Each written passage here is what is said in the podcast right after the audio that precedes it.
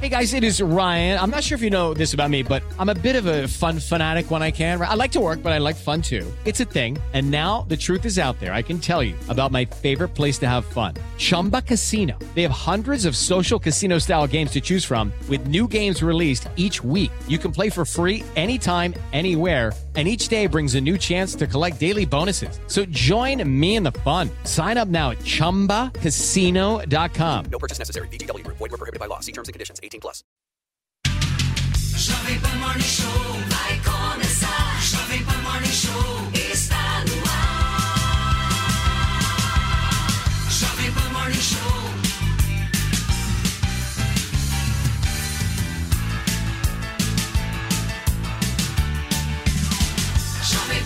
Show.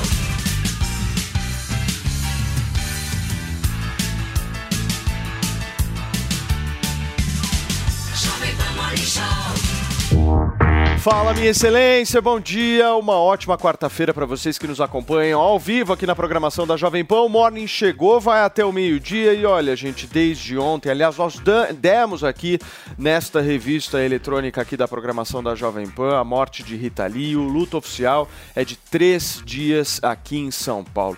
O dia começou bem cinza cá entre nós, não só por causa da chuva. É momento da gente dizer adeus à grande cantora Rita Lee. A nossa equipe está mobilizada, de prontidão no planetário do Parque Ibirapuera, na zona sul da cidade de São Paulo, para trazer as principais informações dessa despedida histórica da música brasileira. E ainda hoje nós vamos falar sobre a polêmica envolvendo o aplicativo Telegram. Teve desentendimento de Felipe Neto e uma influenciadora digital que foi candidata, inclusive, a deputada estadual, justamente sobre esse tema. Em instantes, Amanda Vetorazzo vai contar tudo pra gente. E é claro que o nosso sofá mais caótico de todas as manhãs já tá daquele jeito, afinal de contas, hoje é Rita, Rita e Rita, Rita. certo, Fê? E é Rita, bom dia, bom dia pessoal. Bom dia você que está acompanhando aí também pela sua rádio para todo o Brasil. Seja bem-vindo também pela sua TV Jovem Pan News. E olha, vamos contar com a sua presença do apresentador hoje, Tavinho Otávio Mesquita. Seja bem-vindo aqui no Morning Show também.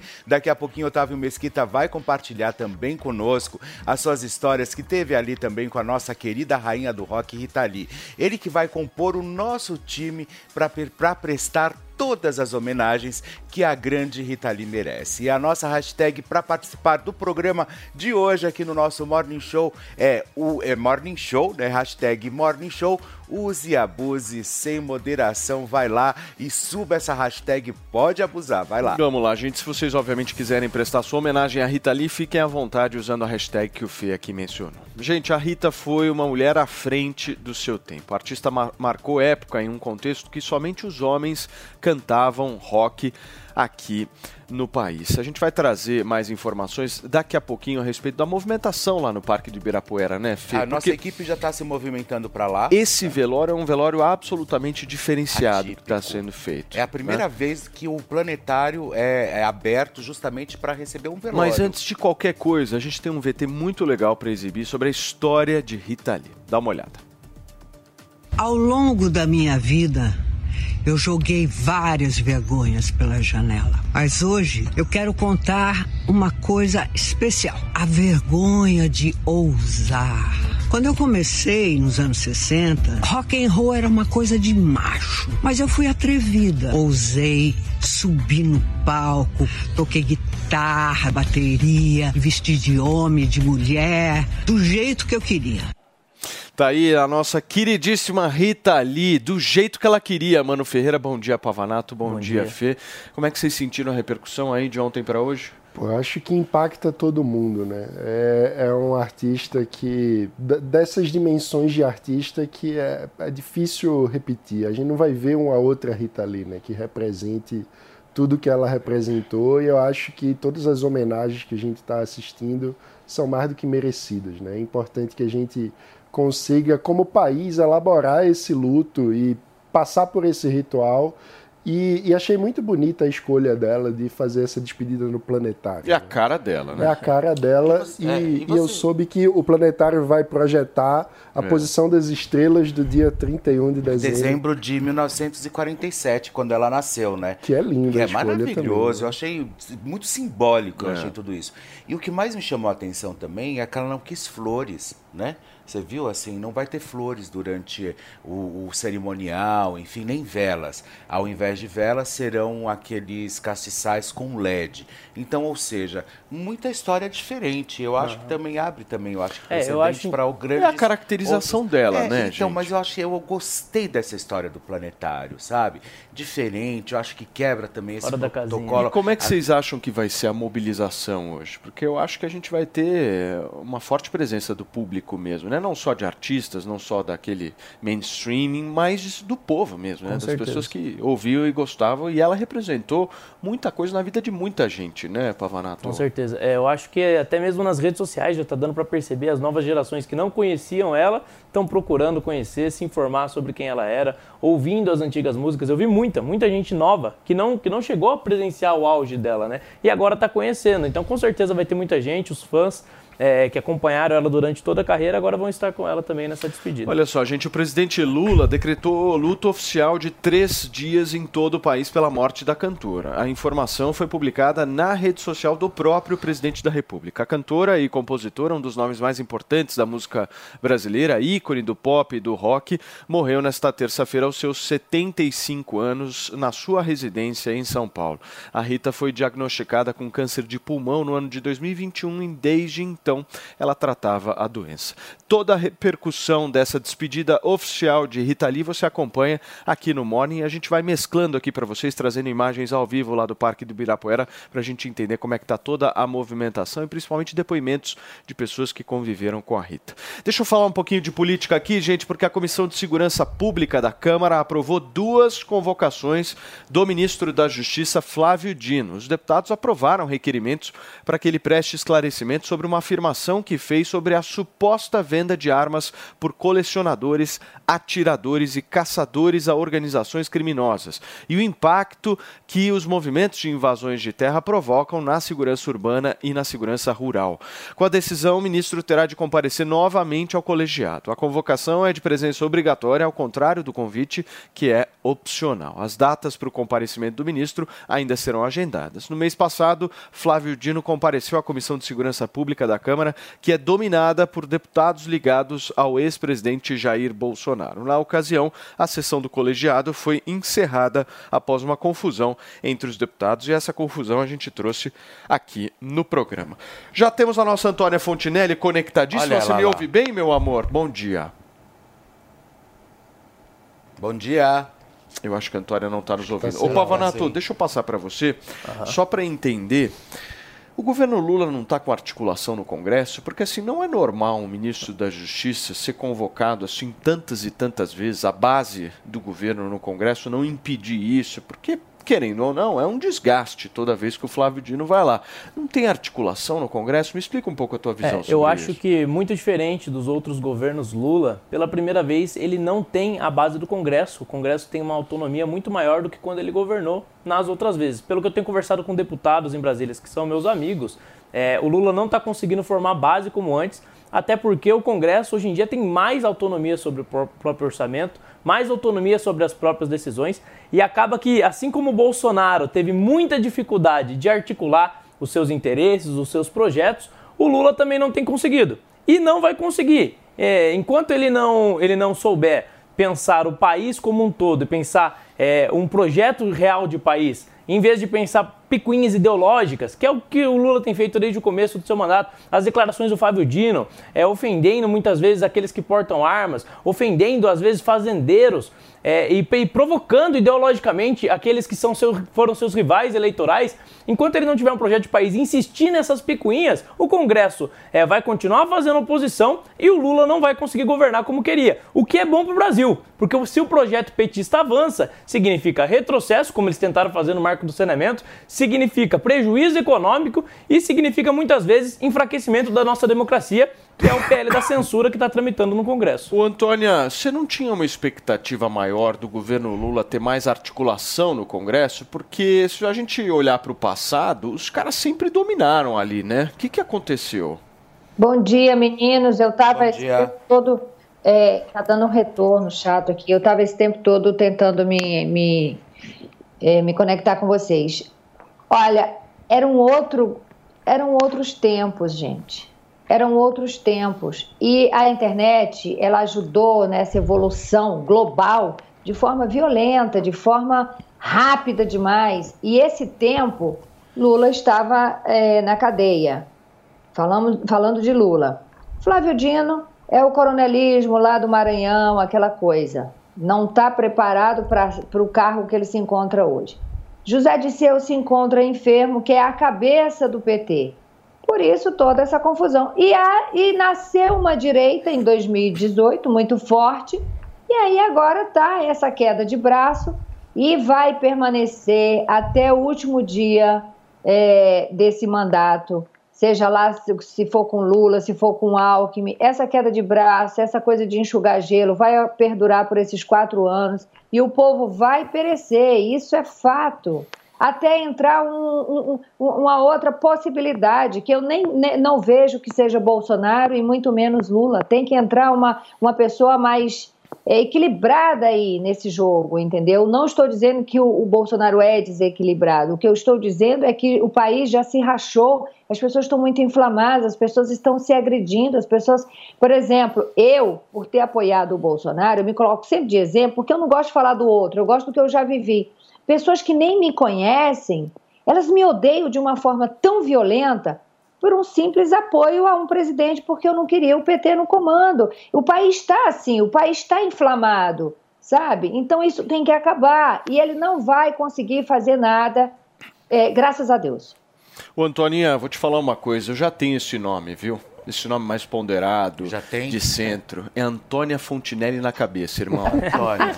Você já imaginou? Aliás, deixa eu pedir para o nosso departamento de charges e memes digitais, por favor, para Presidente. verificar como é que a Antônia Fontinelli ficaria com a faixa presidencial. Isso Presidenta. é bem importante. Ai, tiozão, me Presidenta, manda. claro. Presidenta nada. Só para a gente presidente. entender. Precisamos da ponderação da Fontinelli nesse momento. Presidenta. Presidenta? Não pode falar Presidenta. presidente? Não, é Não, é presidenta. presidente. Eu fico muito confuso com essas coisas. Olha só, turma, o deputado federal Coronel Crisóstomo apresentou um discurso gordofóbico e com tom de ameaça contra o ministro Flávio Dino. O deputado se referiu ao ministro como uma pessoa de sobrepeso e o chamou de irresponsável em relação ao discurso sobre o PL das fake news. Dá uma olhada. Vou falar daquele senhor. Daquele senhor que está com sobrepeso. Está com sobrepeso. Ele declarou que STF e o governo vão regular a internet na marra. Rapaz, Tu não tá em Cuba não, sobrepeso! Esse país é democrático! Ele não é comunista! Se tu gosta de comunista, como tu já declarou, vaza do Brasil, seu sobrepeso! Seu irresponsável! Essa nação tem dono e o dono é o povo brasileiro! Esses têm que abraçar o Brasil. Você tá passando. Daqui a pouco tu sai daí sobrepeso. Seu irresponsável. Aqui na marra não funciona. Se vier na marra, vai levar porrada. Vai levar porrada, sabe de quem? Do povo brasileiro. Muito bem, gente. Está aí a fala do deputado Coronel. Não tenho nem o que falar em relação ao Coronel Crisóstomo, é, tentando ser contrário ao PL das fake news e inserindo na história o peso de Flávio Dino. Gente, ele É, Mas, completamente... ó, eu preciso falar que tirando o sobrepeso, todo o resto eu assino embaixo. Tirando Não, o mas sobre... agora, agora eu sou, sou contra, por exemplo. Porra, mas tirando o sobrepeso foi 70% do discurso do cara. Você tá brincando, Antônio. Ele fez tudo tinha errado. O resto ele ele fez tudo razão. errado. Como é que você vai? Como é que você vai defender uma causa atacando outra, gente. Não, Fê, Não tem como. tem a ver É o shape do. Flávio Dino Primeiro, PL das e primeiro, eu não, não gosto do Flávio Dino, muito menos sou a favor dessa PL, desse, dessa censura. Mas escuta, você já tá com o microfone na frente. Pra que gritar desse jeito? E pra que você chamar o outro de sobrepeso? Ah, Gente, Não, isso e- é tudo, tudo que o governo hoje quer, de todas as formas, que o Lula pensa, o que o próprio Flávio Dino tem interesses políticos nisso, é que a oposição ela fique com essa imagem, Exato. a imagem da tosquice. É tosco. É isso que o governo Exato. quer, que a oposição seja tosca. Mas olha, e se no for momento em que a oposição for tosca, o governo prospera. Não, e também Para discutir tosquices, a balança vai estar ali uma briga monstra. a balança vai ter sobrepeso, né? Ah, Mas um ponto que eu queria chamar a atenção também, que a gente naturalizou esse discurso de ah, se é comunista vai para Cuba, não sei o quê, vai para outro lugar. E bem, eu não gosto nem um pouco de comunismo, mas na democracia, ainda mais quando se trata de um ministro, ele é filiado ao PCdoB, o partido existe. Então, eu acho que essa postura de dizer ah, sai do Brasil e tal, é uma coisa que vai para a rede social, que inflama é, a própria bolha dele, que fala com o eleitor dele, mas que do ponto de vista do funcionamento da democracia não constrói, porque de fato existem diversos partidos, diversos espectros políticos e numa democracia todos precisam conviver e buscar chegar a entendimentos comuns. Então esse tipo de postura de ah, se você é comunista, sai do Brasil, é, é como É, se alguém mas- dissesse mas ah, se não você tem como é você, você achar que um- uma ideologia que é absolutamente totalitária e que não tem nenhum apreço pela democracia é, vai construir uma democracia sólida. Não, esses- essas pessoas que defendem o comunismo no Brasil e hoje fazem parte de partidos, elas não contribuem nada para o avanço da nossa democracia. Não é à toa que eles votaram em peso a favor do PL da censura. Então não tem como dizer, ah, é, fala, você fala vai para Cuba, mas eles participam da democracia. Eles participam da democracia sim, mas eles não querem democracia. E, e o discurso dele, apesar de ser fora de tom, apesar de é, colocar o sobrepeso como uma questão, sendo que ela não tinha nada a ver com isso, é, apesar disso, o discurso dele tem, tem razão. O que eles querem é realmente implantar um projeto de censura, o que eles querem realmente é enfraquecer a nossa democracia e colocar a gente no sentido de outros países que também têm o comunismo como seu mote, que é, por exemplo, a Venezuela, Cuba. Isso é verdade. Agora, se ele não Mas soube se posicionar, na- nas não soube se democracias- posicionar. Nas democracias liberais existem partidos comunistas. O, o que diferencia a superioridade moral da democracia liberal vem justamente do fato de que nas democracias liberais há espaço para comunistas. No comunismo não há espaço para os liberais. Exato, mas essa diferença é muito importante. Mas ninguém está tem- querendo proibir. Então, a gente só está ressaltando um o, fato. o que eu estou falando é que o discurso dele é ah, vai para Cuba. E o Mas, que eu estou dizendo é isso não, não Você é não- coerente. não, Não, tem uma com- discussão muito forte aí que rola já faz um tempo, até desde a polarização da eleição passada, de que por muitas vezes a galera ameniza para o comunismo e de alguma forma condena o nazismo. E Exato. querendo ou não, são regimes, os dois regimes mataram Paulo, muita gente. desculpa, certo? quem fica Foram falando de extremamente, comunismo e nazismo- extremamente autoritários. É certo? igual a Lei Rouanet, Por que, que acontece que isso? que é isso. Não, não, É- mas Antônia, mas isso para nossa audiência é extremamente relevante da gente Sim, falar, porque claro. você tem dois pesos e duas medidas aí nessa Sim. história que, vou ser sincero com vocês, incomoda. Me incomoda também, me incomoda também. Eu acho que a gente precisa condenar toda ditadura, seja ela de esquerda ou de direita, todo regime totalitário, seja ele de esquerda ou de direita, tudo isso precisa ser combatido. E acho Mano, que. desculpa É, te mas assim, por desculpa- exemplo- desculpa coloca no mano de novo, por favor. que houve? Dá uma olhada bem atrás de você, mano. Aqui, ó.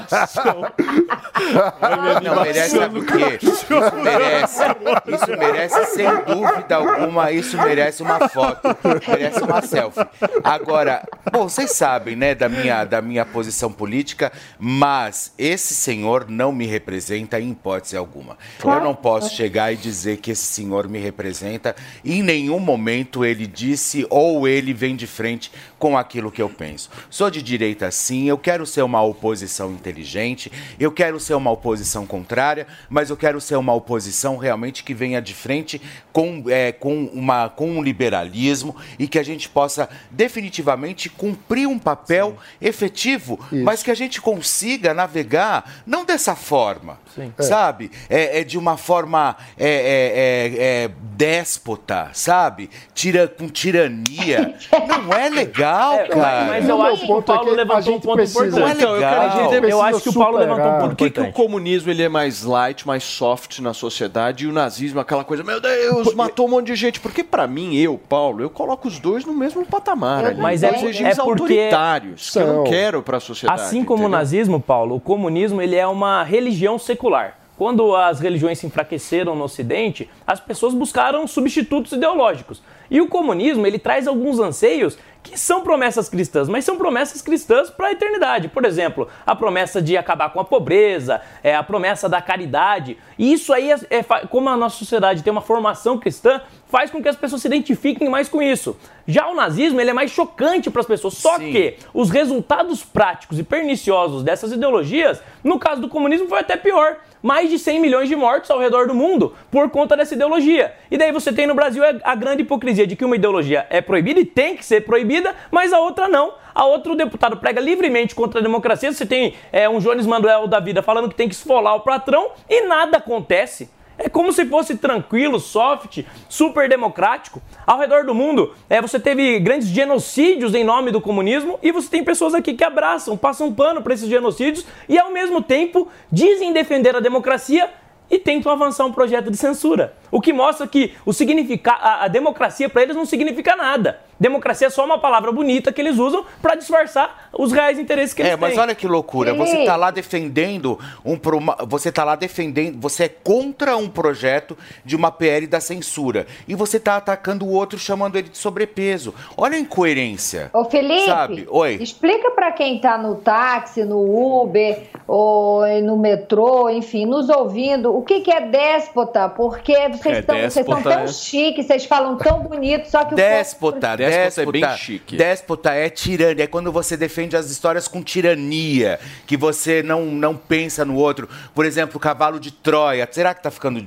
pior ainda? É um ditador, gente. Eu não É um sei. ditador. É um É um ditador. maduro. Pronto. É isso. É quando você. É, é ditadura. é déspota que você é o vai. que diz, ou é, concorda comigo ou sai daqui. é isso. Ou você vai concordar ou você tá E fora. esse- entendeu? é, eu concordo com várias das críticas que o Pavanato fez. É o meu isso. ponto só é que no regime democrático a gente supera as ideologias antiquadas, equivocadas, erradas através do debate, do diálogo e do voto e não mandando a pessoa ir para outro país. Muito bem. Gente, olha só, multa de até 2 milhões de reais e banimento de estádios por até 5 anos. Essas são as punições mais pesadas que poderão ser aplicadas de acordo com a nova Lei Geral do Esporte. O texto foi aprovado pelo Senado Federal ontem e agora depende da sanção presidencial. As punições podem valer para torcedores individuais, clubes e torcidas organizadas que cometerem racismo, homofobia, sexismo e xenofobia dentro de estádios. O peso da punição deve variar de acordo com a gravidade do crime. As multas, por exemplo, variam de 500 reais até 2 milhões. Violência física e invasão de campo também constam nas infrações que a nova lei poderá ser aplicada. Está aí a aprovação do texto da nova Lei Geral do Esporte no Senado Federal.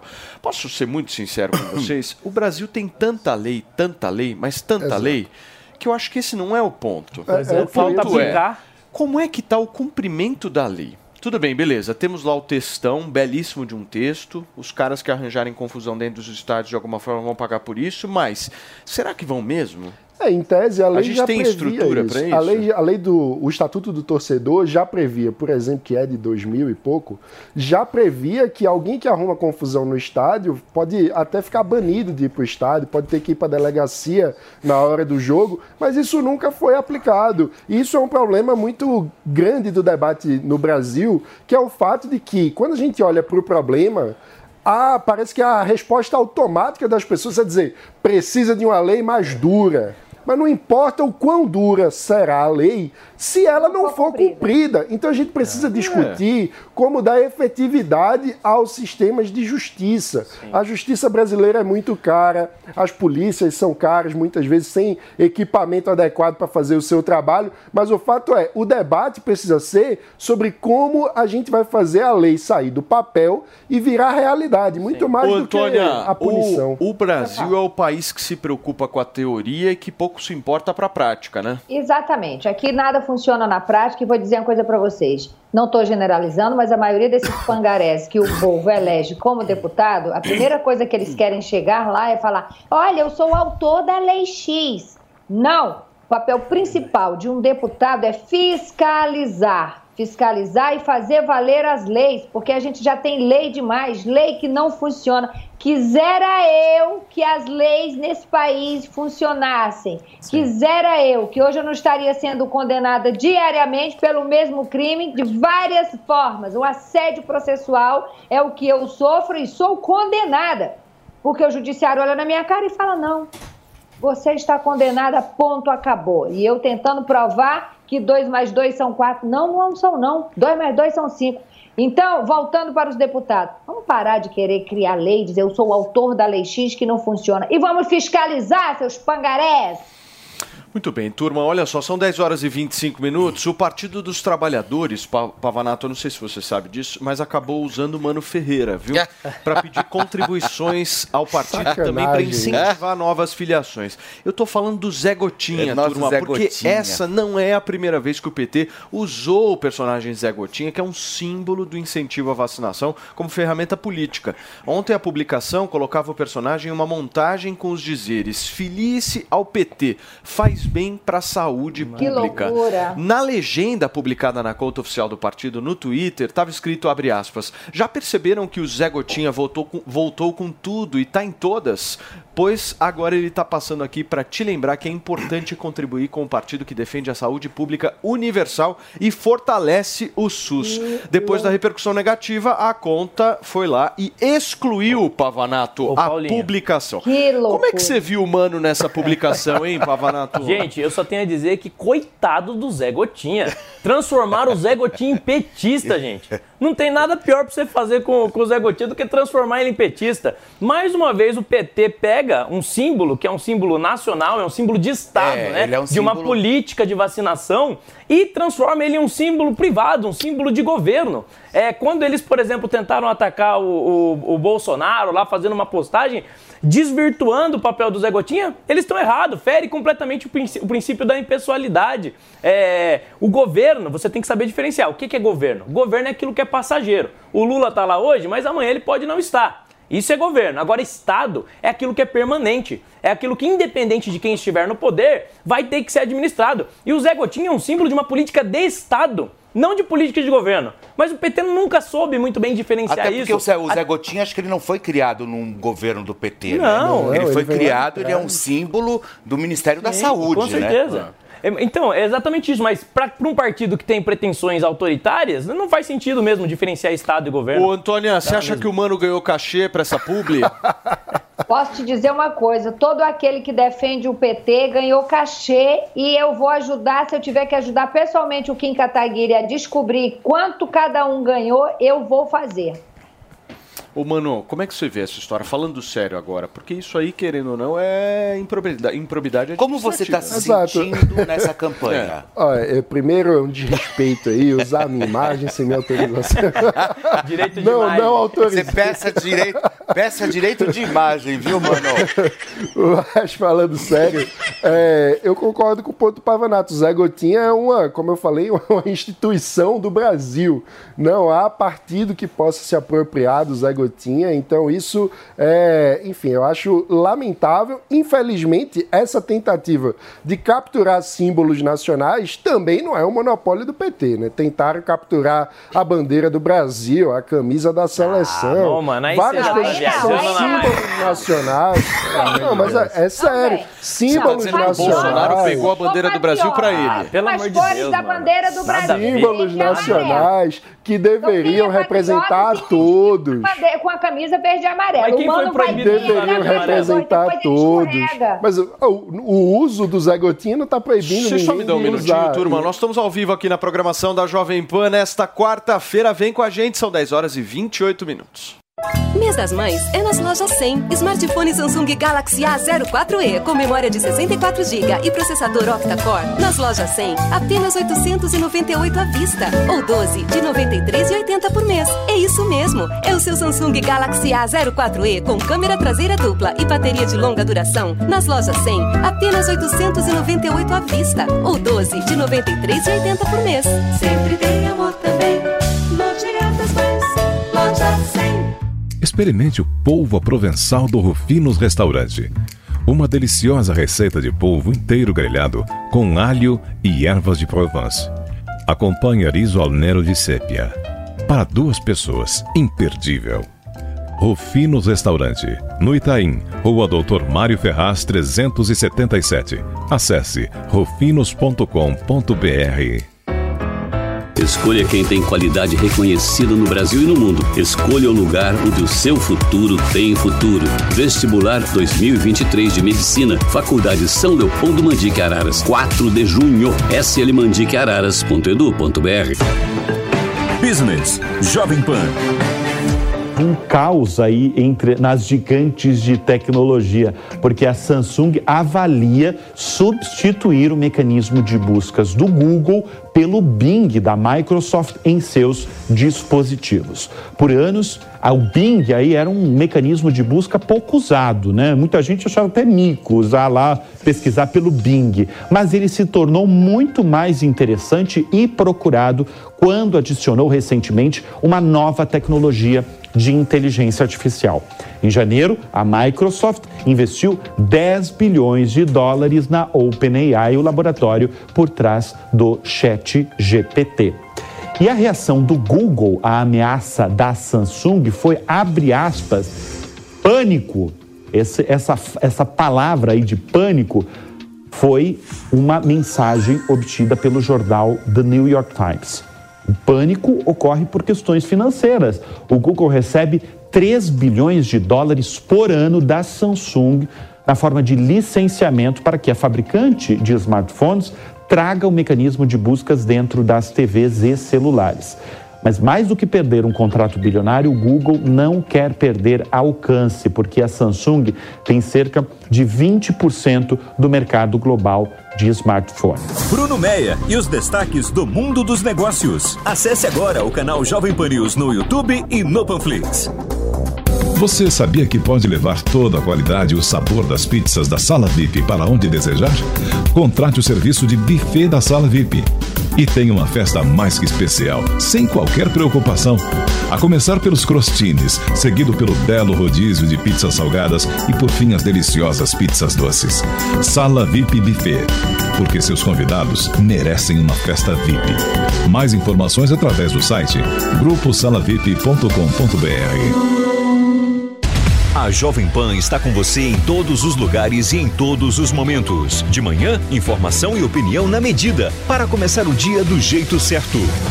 Bem-vindo, já estamos no ar, começando o Jornal da Manhã para todo o Brasil. Os principais assuntos. principais assuntos. A notícia de última hora. Uma frente fria chegou ao Rio de Janeiro. E aquilo que mexe com a sua rotina. Até o momento, o engarrafamento. Tudo passa pelo microfone da Pan. A Jovem Pan está com você o tempo todo, com som e imagem. De Brasília, Luciana Ventura. Certo, Popeta, como é que foi a conversa com o Marcelinho? Do Rio, Rodrigo Viega. Viu só? Acesse jovempan.com.br, baixe o aplicativo da Panflix e se inscreva em nossos canais no YouTube. Jovem Pan News.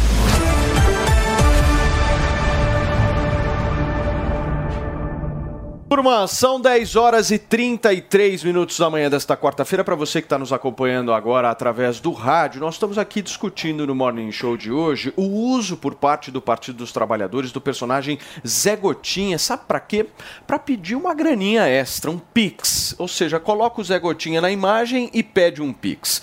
Eu interrompi vocês, mas eu não vou voltar para a discussão, porque eu não aguento mais essa discussão. É isso. Eu vou seguir em frente, turma, porque o Ministério Público Federal em São Paulo cobrou informações ao aplicativo de mensagens Telegram Brasil sobre o disparo em massa de mensagem feita pela plataforma a seus usuários aqui no Brasil. O texto divulgado é contrário à aprovação do PL das fake news, que propõe medidas de enfrentamento à divulgação de alguns conteúdos falsos e também violência digital.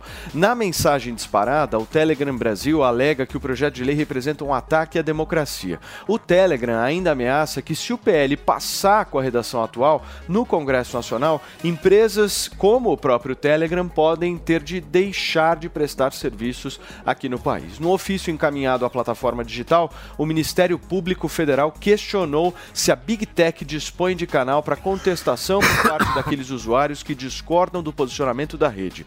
O órgão indaga o motivo pelo qual o disparo foi efetuado a todos os usuários da plataforma e não apenas aqueles inscritos no canal Telegram Notifications. O Telegram Brasil terá o prazo de 10 dias para responder aos questionamentos do próprio Ministério Público Federal. Eu quero ouvir um pouco vocês sobre o que que vocês acharam dessa história.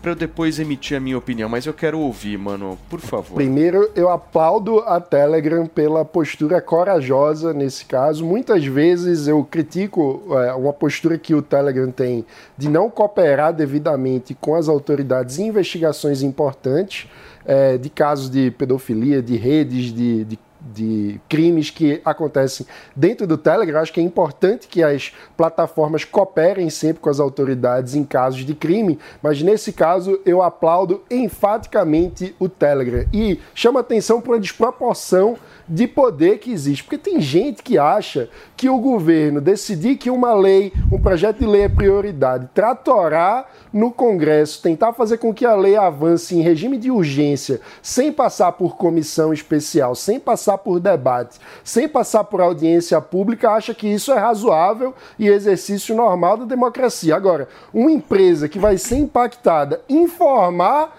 os seus consumidores de que está tramitando uma lei que isso tudo está acontecendo e que essa lei vai impactar o serviço que essa empresa gera para esse consumidor com o qual ela está se comunicando, de repente acha isso escandaloso, abuso de poder. Eu acho uma desproporção absurda. O Telegram tem mais aqui Vocês vão todo mundo informar os concordar seus nesse tema, né, o Pavanato? Com certeza, ó. Uma salva de palmas ao Telegram, que teve a coragem de se posicionar, informar as pessoas. É um projeto de lei que está tramitando. Faz sentido que a plataforma que vai ser prejudicada por esse projeto tenha a sua interpretação e divulgue a sua interpretação. Aí vem deputado petista ameaçar o Telegram. Quem é ele para ameaçar? Parece que agora tudo que você vai comunicar, toda opinião que você vai emitir, precisa da autorização de, de Ministério Público, da autorização do Isso. Judiciário, da autorização dos deputados. Isso é um absurdo. Que tipo de democracia é essa que esse povo defende? Não é a democracia dos liberais clássicos, porque na democracia dos liberais clá- clássicos, a liberdade de expressão estava diretamente associada ao, ao conceito de democracia. Quando você separa esses dois conceitos, não é mais democracia. É outro, tipo, é outro tipo de go- governo, é outro tipo de regime. Então, parabéns ao Telegram por se posicionar. Deputado não tem que dar palpite nenhum em como a rede social se posiciona, ela tem total direito. Parabéns por informar as pessoas sobre o que está acontecendo, porque muita gente não estava sabendo e com certeza a partir desse disparo do Telegram passou a saber. E fiquem, fiquem cientes que esse projeto, se, ele- se vocês tentarem avançar, ele não vai passar porque as pessoas já estão conscientes do que está acontecendo e elas vão se posicionar quando for necessário. Olha, eu não, eu não quero de maneira nenhuma provocá-los, mas eu- pelo que eu percebi, Fê, o Mano, o Pavanato e a Antônia, eles acharam o máximo o Telegram fazer isso. Eu não gosto quando isso acontece aqui no programa, então qual que é a minha função aqui? É de alguma forma deixar vocês um pouco nervosos. Sabe por que, que eu discordo de cada um de vocês três aqui? Ah. Três pontos. Em primeiro lugar, completamente fora de time essa mensagem do Telegram. Ok. Os senhores me desculpem, mas assim, o cara que tá lá administrando é um cara sem noção de time absoluto. Poderia porque, ter sido semana porque passada. é o seguinte, o negócio, meu, já venceu na semana passada, a PL tinha dado aquela esfriada, o debate na sociedade pública de alguma forma já tinha sido vencido, aí os caras É, reacendem teve um delay aí, né? É. Segundo, há uma diferença significativa, significativa do que o Telegram fez ontem para o que o Google fez. Qual é a diferença? O Google, se você abrisse www.google.com.br, você ia ter lá o buscador e embaixo você, ter, você teria o posicionamento do Google. E aí, se vocês três aqui, três incoerentes, defendem a liberdade, eu, como um cara que quero ter liberdade, eu quero ter a liberdade ou não de ver esse conteúdo. Ué? Não tem o Certo. Telegram. Aí não, acessa calma, o Telegram ou calma, o Google. calma, calma. Aí eu entro no Google, eu quero fazer minha busca. Se eu quero entrar nesse link, eu entro. Se eu não quero, eu não entro. O que, que o Telegram fez? Goela abaixo, irmãozinho. Goela abaixo. Mandou para todos os usuários. Isso aí é um claro abuso de poder econômico. Não, ele tá. Claro abuso de poder econômico. Eu aviso os meus Quem- seguidores o que Antônia, está acontecendo. quem é, quem é a figura que conseguiria alcançar milhões e milhões de pessoas goela abaixo desse jeito? E outra, Ué, e o outra. governo fazendo Pera aí, pronunciamento nacional Pera aí, e outra. de Calma. TV. Ué, mas o governo você está respaldado na lei. Ele tem o, o direito lei? de fazer Que isso. lei? Qual é, qual é a lei que o Telegram tem para enviar uma mensagem? E aí tem Os um outro. consumidores. Calma, tem um outro ponto que é o seguinte: o Telegram na mensagem ele faz uma acusação, certo? É uma avaliação dele É sobre uma o PL. acusação. Ele está dizendo que o Congresso Nacional vai promover censura. E é isso Ué, que eles querem? já Beleza, está, gente. Paulo. Só que se você analisar o posicionamento Então, do você está Google. sozinho, porque o Gente, vai ficar ao seu favor. eu sei que eu vou ficar sozinho. está- Eu tô tentando fazer render, queridinha. Se puder me ajudar, deixa eu falar uma coisa pra vocês. O, o- o negócio é o seguinte: se você olhar o posicionamento do Google, ele tá absurdamente diferente do Telegram. Em nenhum momento. O Google é muito mais comedido. Não, não comedido. O Google ele fala a mesma coisa do Telegram, só que ele não acusa ninguém de fazer crime. Não, não é crime isso que vocês tá não estão acusando. avaliando. O, o Telegram não Crime. acusou de crime. É Ele isso que vocês não acusou. estão avaliando. com a Ele. Ele falou. pode passar assim, aquele pano para as big techs desse jeito, entendeu? Você tá, eu nem sou usuário, eu tô no, no Telegram, mas eu nem sou usuário do Telegram. Quando eu estava candidato, o pessoal abriu lá um Telegram para ficarem conversando. Eu não dou conta, eu não dou conta. Aliás, eu, eu, eu, eu, eu vou no Instagram e jogo para os demais, não vou em Twitter, não vou em lugar nenhum, não tenho tempo, não tenho Eu tenho um pouco de medo do Telegram. Eu tenho um pouco de medo. Qual que é o seu medo, Eu Felipe não sei. Eu, então, eu tenho um pouco de medo. Eu não sei, eu não sei se ele tem a mesma segurança do WhatsApp, entendeu? Eu tenho, obviamente, eu tenho lá os meus, os meus contatos, mas eu não sou muito de usar o É, foi, Telegram. onde- foi pelo Telegram que o Sérgio Moro foi hackeado aquela Pois vez. né? é, então, eu não sei, eu não Mas eu o, acho o Paulo, que, Meu, vocês estão muito mas você falou assim, uma coisa sabe? que tá, que tá errada. Techs, futebol, Olha, eu você- acho que eu- ninguém é inocente eu, nessa por exemplo. Olha, eu concordo, do eu concordo com, que, do que eles falaram, mas eu também concordo muito com o que o Paulo centrão Matias aí, disse. Posso só Sabe concluir, por Paulo? quê? Não é isso. Eu acho que eles foram fundo demais. Eles, eles simplesmente eles acusaram o Congresso. É, aí eu acho que ali, aí peraí. eu acho que é perigoso, porque eles vão lá Eu e fazem uma acusação, É, entendeu? Agora a questão é, o Paulo disse, ah, Mas mas você ca- concorda cadê com- a lei? Cadê a lei que respalda o Telegram para ele poder fazer esse tipo de, esse tipo de pronunciamento? Mas tudo que não é proibido é Exato. permitido, né? Tudo que não é proibido é permitido Ah, para a claro. sociedade civil. Quem tem que ter lei para respaldar o que faz é o Estado. Um candidato, seja lá qual for, se fizer o que o Telegram fez, sabe o que acontece com ele? Abuso de não é poder candidato. econômico. É. Eu sei, meu amigo, mas nós estamos numa disputa política. Isso é Exato. visível, é um debate Mas público. é é uma disputa política. Os caras em saem na frente o- de vários outros. O é óbvio. Congresso pode tentar tratorar a- a- o trâmite normal para mudar o serviço de uma empresa. A empresa tem que ouvir calada. Fê, hoje, é Paul- Boa, cuscuzinho! Uh, cuscuzinho demais. hoje é Paulinho Comunista, Fê. Olha só, turma, Tá são vermelho. 10 horas e Tá 41 até de minutos vermelho. na manhã desta quarta-feira e a gente continua nesse assunto, mas agora com a participação de uma influenciadora digital, a nossa Amandinha Vetorazzo. A Amanda foi candidata a deputada estadual nas eleições do ano passado e eu já quero começar perguntando a posição dela. Quero entender aqui, ó, Amanda, você vai ser Team Big Tech, né? É isso? Eu vou ser time contra a censura. Vamos começar falando assim. É, bom dia, obrigado pelo convite. E só para pimentar um pouquinho mais esse debate ainda é, em relação ao, ao Telegram. E, é, Paulo, vou discordar de você, você é do time da bancada. Por quê? Por que, que a Globo pode fazer né, ali todo um editorial é, a favor do PL e o Telegram não pode se pronunciar? Então, jogo essa bomba aí também. Né? Porque a Globo fez falando positivamente é, a favor do PL. Por quê? Porque ela ia ter ganhos ali é, milionários se o PL passasse. Então, não tem dois pesos e duas medidas ali também na, nas redes Então, mas comunicação. Amandinha, tem uma diferença aí, né? Você está citando uma emissora de televisão que se assume Hum. uma empresa de comunicação. O Telegram não se assumiu, né? Tem uma diferença. Tudo bem, mas ela também, ela também fala com a massa, né? Então a Globo pode sim, e aí ninguém fala mal, ninguém é, faz tweet ah, marcando arroba Xandão para fazer alguma coisa, porque ela ia ter um ganho.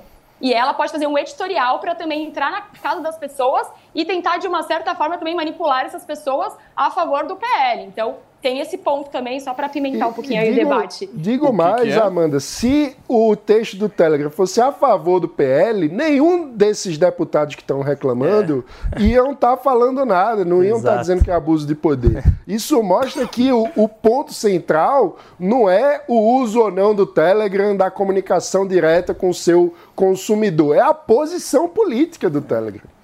Com certeza. Além dessa história do Telegram, minha querida Amanda Vetorazzi, eu vi que você teve uma treta homérica com o influenciador Felipe Neto, que foi lá e fez o quê? Adivinha o que, que o Felipe Neto fez com a Amanda Vetorazzi, o Antônio Fontinelli? Só te dou uma Bloqueou. dica. Ele foi lá e bloqueou a Amanda Fontinelli por ser contrário aí à posição Amanda não. Amanda Você falou Amanda Foi o Megazord agora. Eu falei Amanda Fontinelli. Amanda, Amanda Fontenelle. Peço perdão por esse equívoco.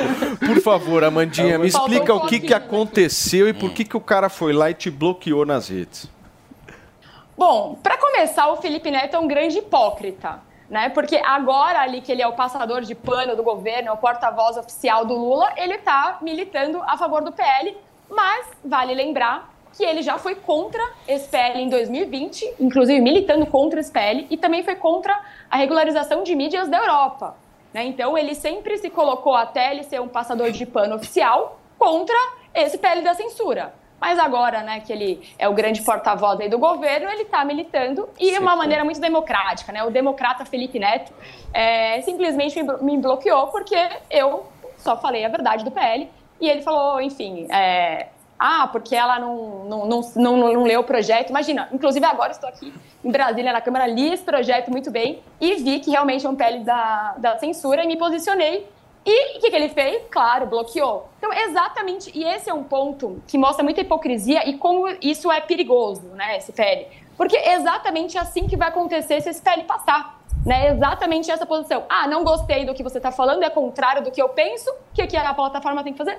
Vai tirar do ar. Então, exatamente essa atitude reflete bem o final da história desse PL. Vocês sabem que eu adoro a galera que fala que defende a democracia e vai lá, ouve uma opinião divergente e dá bloco. Eu acho isso excelente. É. Sabe uma coisa coerente. curiosa? Que um dos pontos do projeto é que autoridades públicas ficariam proibidas de bloquear pessoas no Twitter e nas redes sociais, porque seria uma coisa sério. E ele faz parte do conselhão, né? Então, será que é uma das autoridades que não poderia bloquear, segundo o próprio PL que ele defende? Fala, Pavanatos. Primeiramente, bom dia, Amanda. A pergunta que eu Bom tenho para você é que vocês do MBL estão apoiando o projeto do Mendonça Filho, né? E eu queria que você mostrasse pra gente, explicasse pra gente quais os pontos desse projeto e como eles diferem do projeto original, que é o projeto de censura. Na verdade, a gente ainda não definiu que a gente defende nenhum projeto. Na verdade, a gente se posicionou. É que o Kim falou contra- aqui ontem, por isso que eu. Contra- É, o Kim, o Kim trouxe ontem que, que ele ia defender Tá esse projeto. É, é. Sim, que ele está ainda estudando, mas, enfim, enquanto MBL a gente ainda não, def- não bateu que a gente vai defender esse PL. O que a gente tem hoje é que esse PL 2630 a gente é totalmente contra, tanto é que semana passada, né, a gente trouxe um, um, enfim, grandes...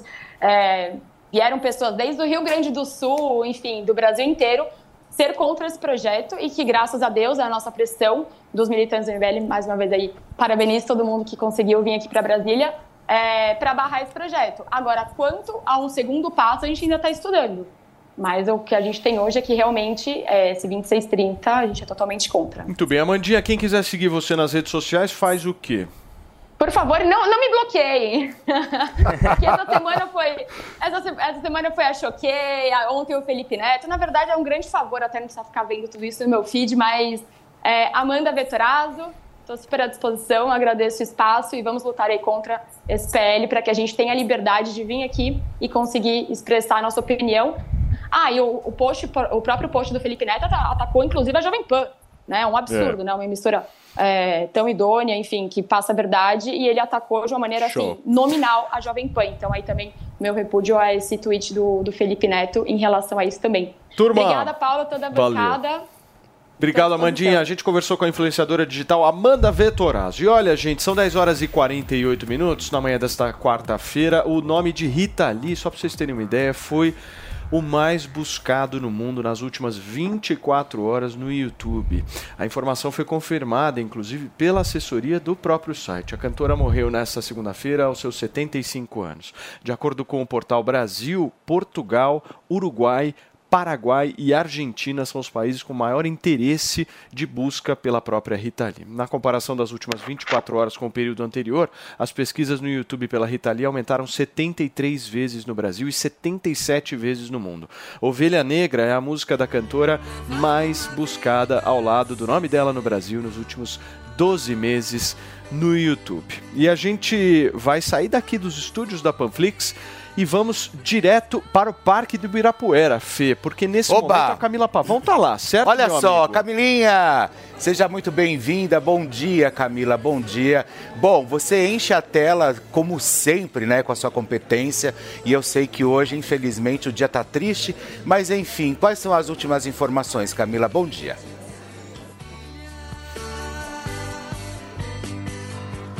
acompanham no Morning Show. Estou aqui no Planetário acompanhando o velório da nossa rainha do rock, Rita Lee, que está acontecendo aqui neste momento. A partir das 10 horas da manhã foi aberto ao público. E eu estou aqui com o Luiz Felício, que é um grande fã de Rita, e ele está aqui com alguns discos emblemáticos dela.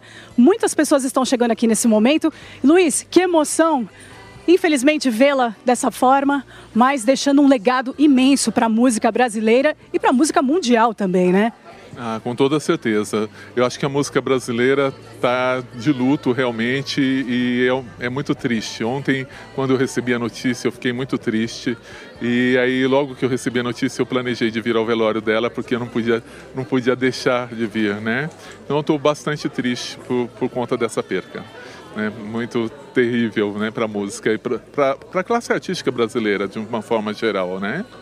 Sem dúvida, e você está com discos aqui emblemáticos da carreira dela, né? Esse disco do Tutti, Frutti, que foi um dos primeiros trabalhos de Rita Lee, emblemáticos. É, conta um pouquinho desse disco, o quanto que ele é especial para todos nós, né? Sim, para mim é muito difícil escolher ou eleger uma música, porque são tantas músicas bonitas e importantes e que marcaram minha vida, meteu muita coisa na minha cabeça. Acho que a Rita Lee foi muito é, contestadora, revolucionária, é, politizada, defensora dos animais. Teve muitas coisas muito importantes que ela fez, né, em, todos, em todos os sentidos, mas eu acho que em termos de arte e cultura, ela fazia uma coisa que era muito inteligente, que acho que poucas pessoas conseguiram fazer na música brasileira. Eu sou fã dela desde muito novo.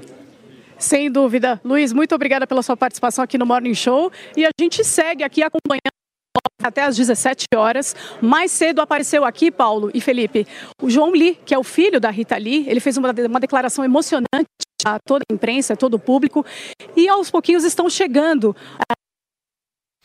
Está um dia a chuvoso. Conexão, a conexão da cá não tá muito legal, gente, porque tem muita, mas muita gente ali ao mesmo tempo fazendo algum tipo de transmissão ao Sim. vivo e por isso que a conexão tá um pouco dificultada. Mas a gente vai voltar daqui a pouquinho com a Camila Pavão lá e já deu para ver, né, Fê? A mobilização, a, movimentação. fila ali das pessoas. O Parque do Ibirapuera hoje vai ferver na despedida da maior cantora do rock brasileiro, a rainha Rita Lee. Turma, quem diria que um meme, vejam só o que é esse país, hein, Fê? Um meme poderia virar lei. É exatamente isso que está prestes a acontecer lá no Rio de Janeiro.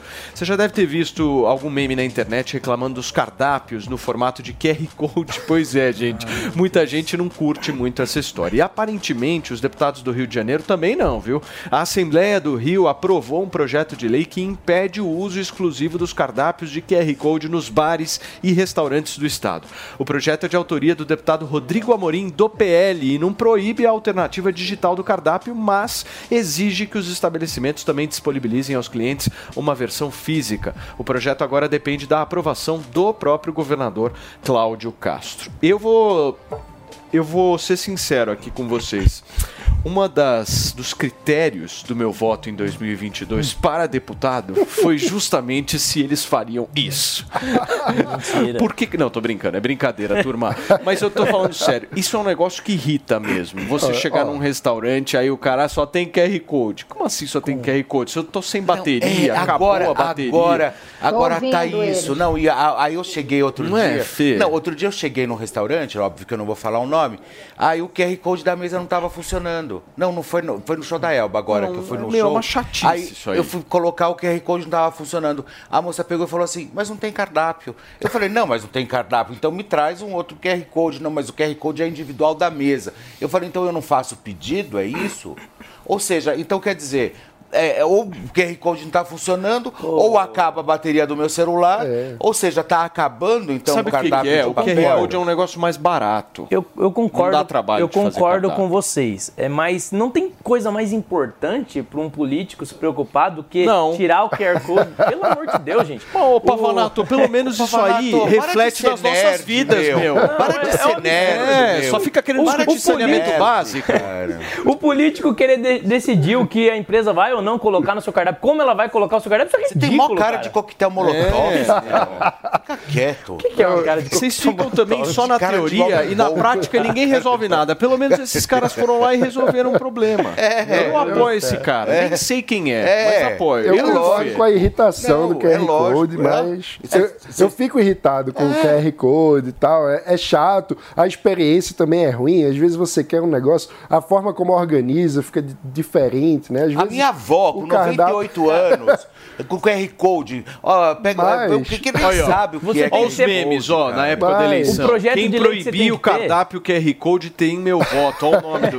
Olha que belo O projeto de lei que você tem que ter é projeto para revogar a lei, porque já tem Temos- lei demais. Aí vem um cara e me cria mais uma burocracia estúpida. Eu É, tô eu, eu acho, por mais que eu não goste do cardápio QR Code, isso deve ser algo da relação consumidor restaurante, consumidor, estabelecimento. Não Isso é uma gosta, coisa não Procon, restaurante. assim, é uma coisa mais É consumidor. uma coisa que, pô, eu reclamo ou não volto no, no bar, não reclame volto aqui, no né? restaurante. Antônia, É. Reclame aqui. Me fala um pouquinho Mas não dessa história do QR né? Code, meu amor. Você gosta?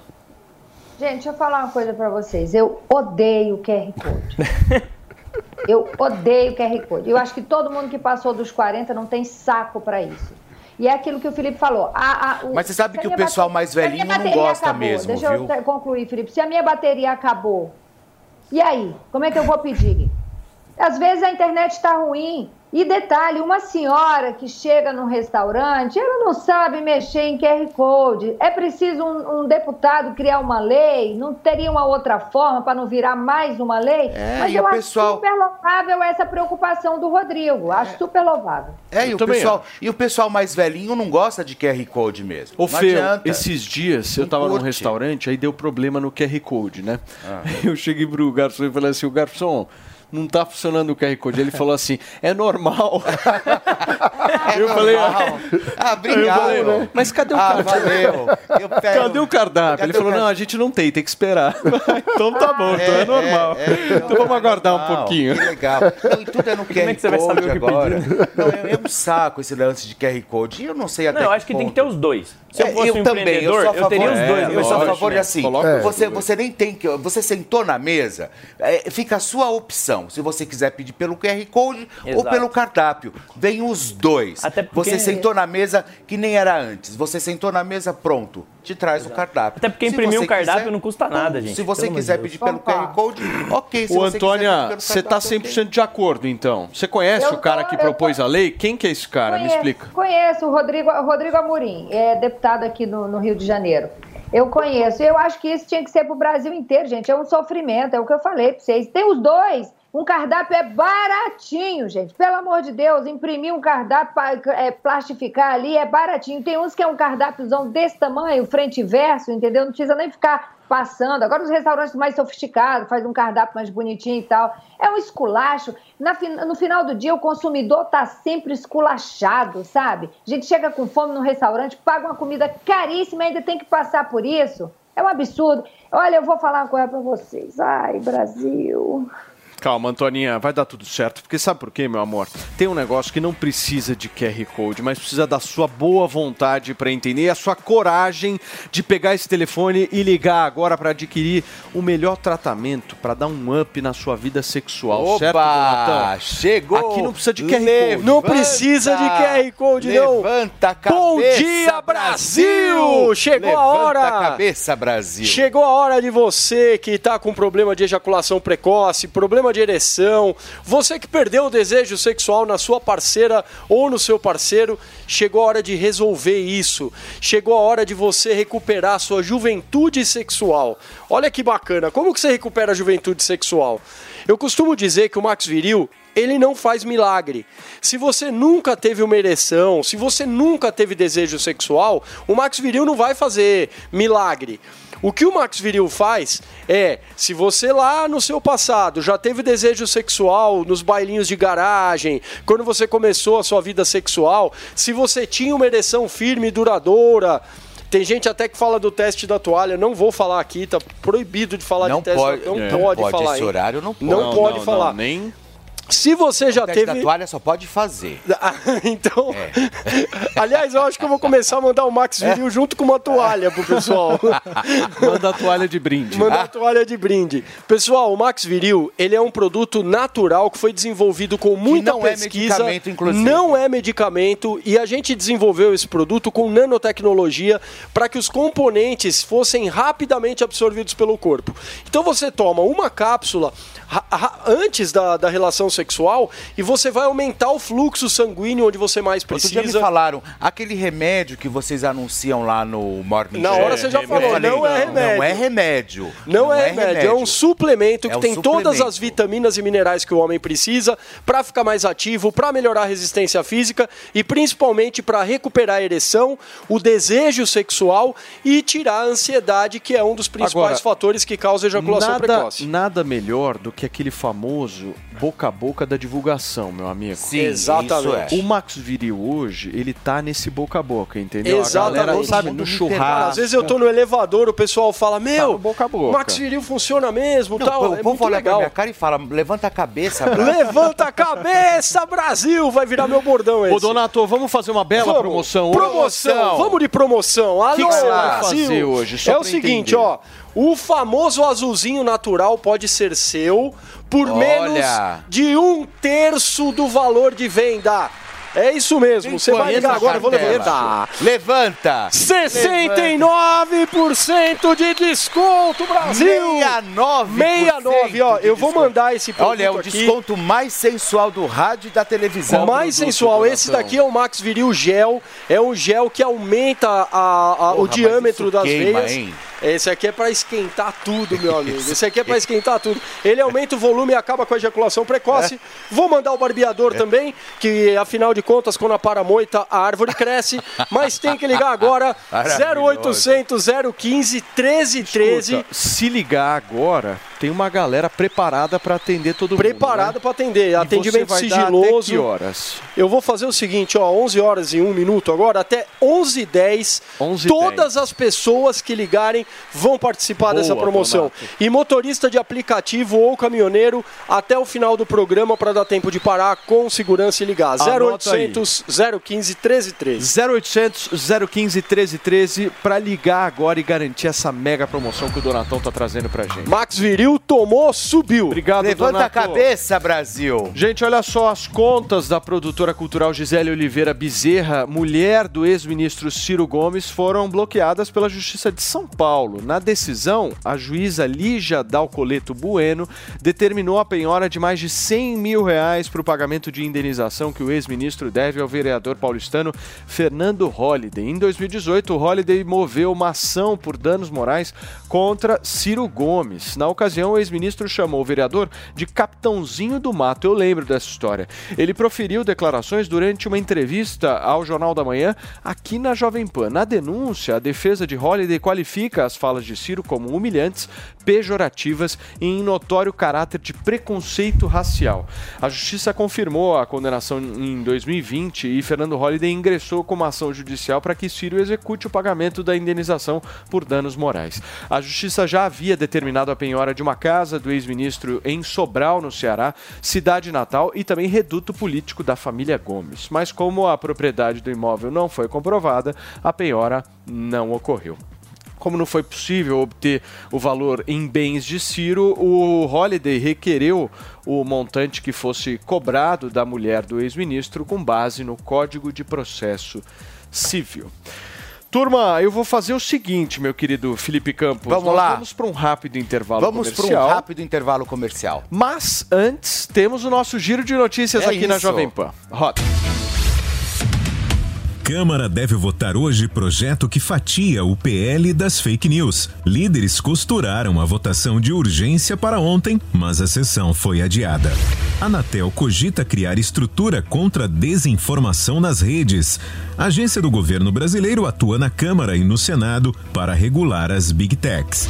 Fernando Haddad chega ao Japão para a cúpula do G7 financeiro. Ministro da Fazenda pretende consolidar política externa e apresentar plano econômico. Corpo de Rita Lee será velado nesta quarta no Planetário, em São Paulo.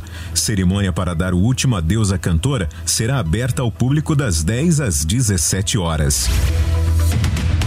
Avião sai da pista durante pouso no aeroporto de Salvador. Episódio na Bahia aconteceu na madrugada desta quarta-feira e ninguém se feriu. Das Mães é nas lojas 100. Smartphone Samsung Galaxy A14 4G com memória de 128 GB e câmera traseira tripla. Nas lojas 100, apenas 1.198 à vista ou 12 de 125 e 10 por mês. É isso mesmo. É o seu Samsung Galaxy A14 4G com processador octa-core e bateria de longa duração. Nas lojas 100, apenas 1.198 à vista ou 12 de 125 e 10 por mês. Sempre tem amor também. Sempre que algo nos emociona, nossa primeira reação é compartilhar com quem gostamos. Essa é a receita de sucesso do restaurante Trebiquieri, recomendando e sendo recomendado há mais de 10 anos. Venha nos visitar. Reservas pelo telefone 11 3885 4004 ou no nosso site trebiquieri.com.br.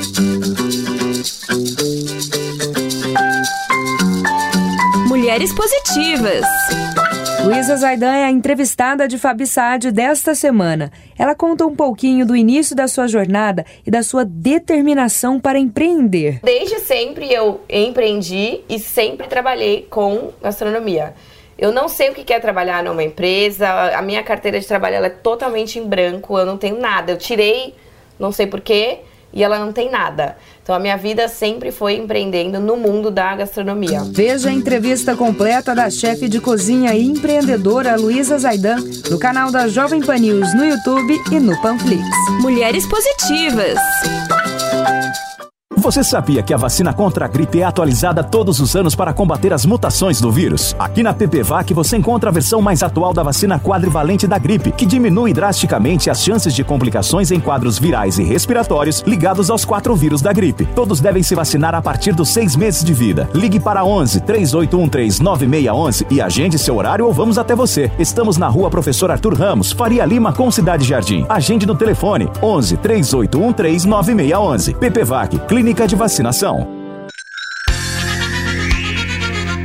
A Jovem Pan apresenta Conselho do Tio Rico. Senhoras e senhores, meu nome é Daniel Zuckerman e este é o Tio Rico. no Fala. Zuki. Toda vez que eu vou na tua casa, eu chego lá, pode ser três da tarde, uma hora da manhã, você e a Betina adoram assistir o mesmo filme. Se, se eu mentir, você me fala aqui na minha cara. Você lembra? É o filme do Morgan Freeman lá com o Jack Nicholson. Você sabe qual que é? Adoro o Jack Nicholson. Aquele adoro. Nunca é Tarde Demais. Nunca é tarde demais e tem outro que eu gosto. São Mas- os Intocáveis. Também. Francês, é. Mas é o The Bucket List, né? Exato, adoro esse filme. A tradução seria bater as botas, seria, não é isso? É verdade. E o filme tem um ensinamento maravilhoso, né? Os personagens são dois principais lá, eles estão infelizmente, infelizmente eles estão com câncer no pulmão, se encontram, Ah, sim, eu adoro esse filme. né? Eles Maravilhoso. são, tem um paciente terminal e aí eles resolvem fazer uma lista, 10 coisas pra fazer antes de morrer. Você com essa sabedoria, com esse cabelo branco que te traz tanto respeito, eu gostaria agora pra nossa audiência três coisas pra fazer antes de morrer. Não precisa ser 10 que nem tempo a gente tem. Três. Vou te falar, eu gosto, eu tenho uma sinergia muito grande com pessoas que viajam muito, Zuki. Quanto mais você viaja, mais você tem reflexão e conhecimento da tua própria existência, do teu país. Descobre uma cultura de nova. riqueza, de pobreza, de cultura. Eu adoro. Eu, quem viaja tem uma cabeça completamente diferente. Adoro. E, e um parente, você fala assim, quando você for viajar, vai pra Paris, sai e se perde. Você- Adoro, Você é. fala, vai se perder. não, não pega roteiro. Se perde que você vai encontrar uma galeria, um museu que você nunca viu, vai sentar e ver uma música que você nem sabia que existia. E o- se perde na Exato. viagem. E hoje, com o celular na mão, com uma câmera, você guarda isso e explora cada vez mais. E Boa. aí vem o meu segundo ponto. Qual seria? Conhecimento. Porque o- Conhecimento. porque o cara que viaja e ele tira uma foto de uma obra de arte, ele fala, tá bom, esse artista aqui é, sei lá, Rothschild, mas quem que é esse cara?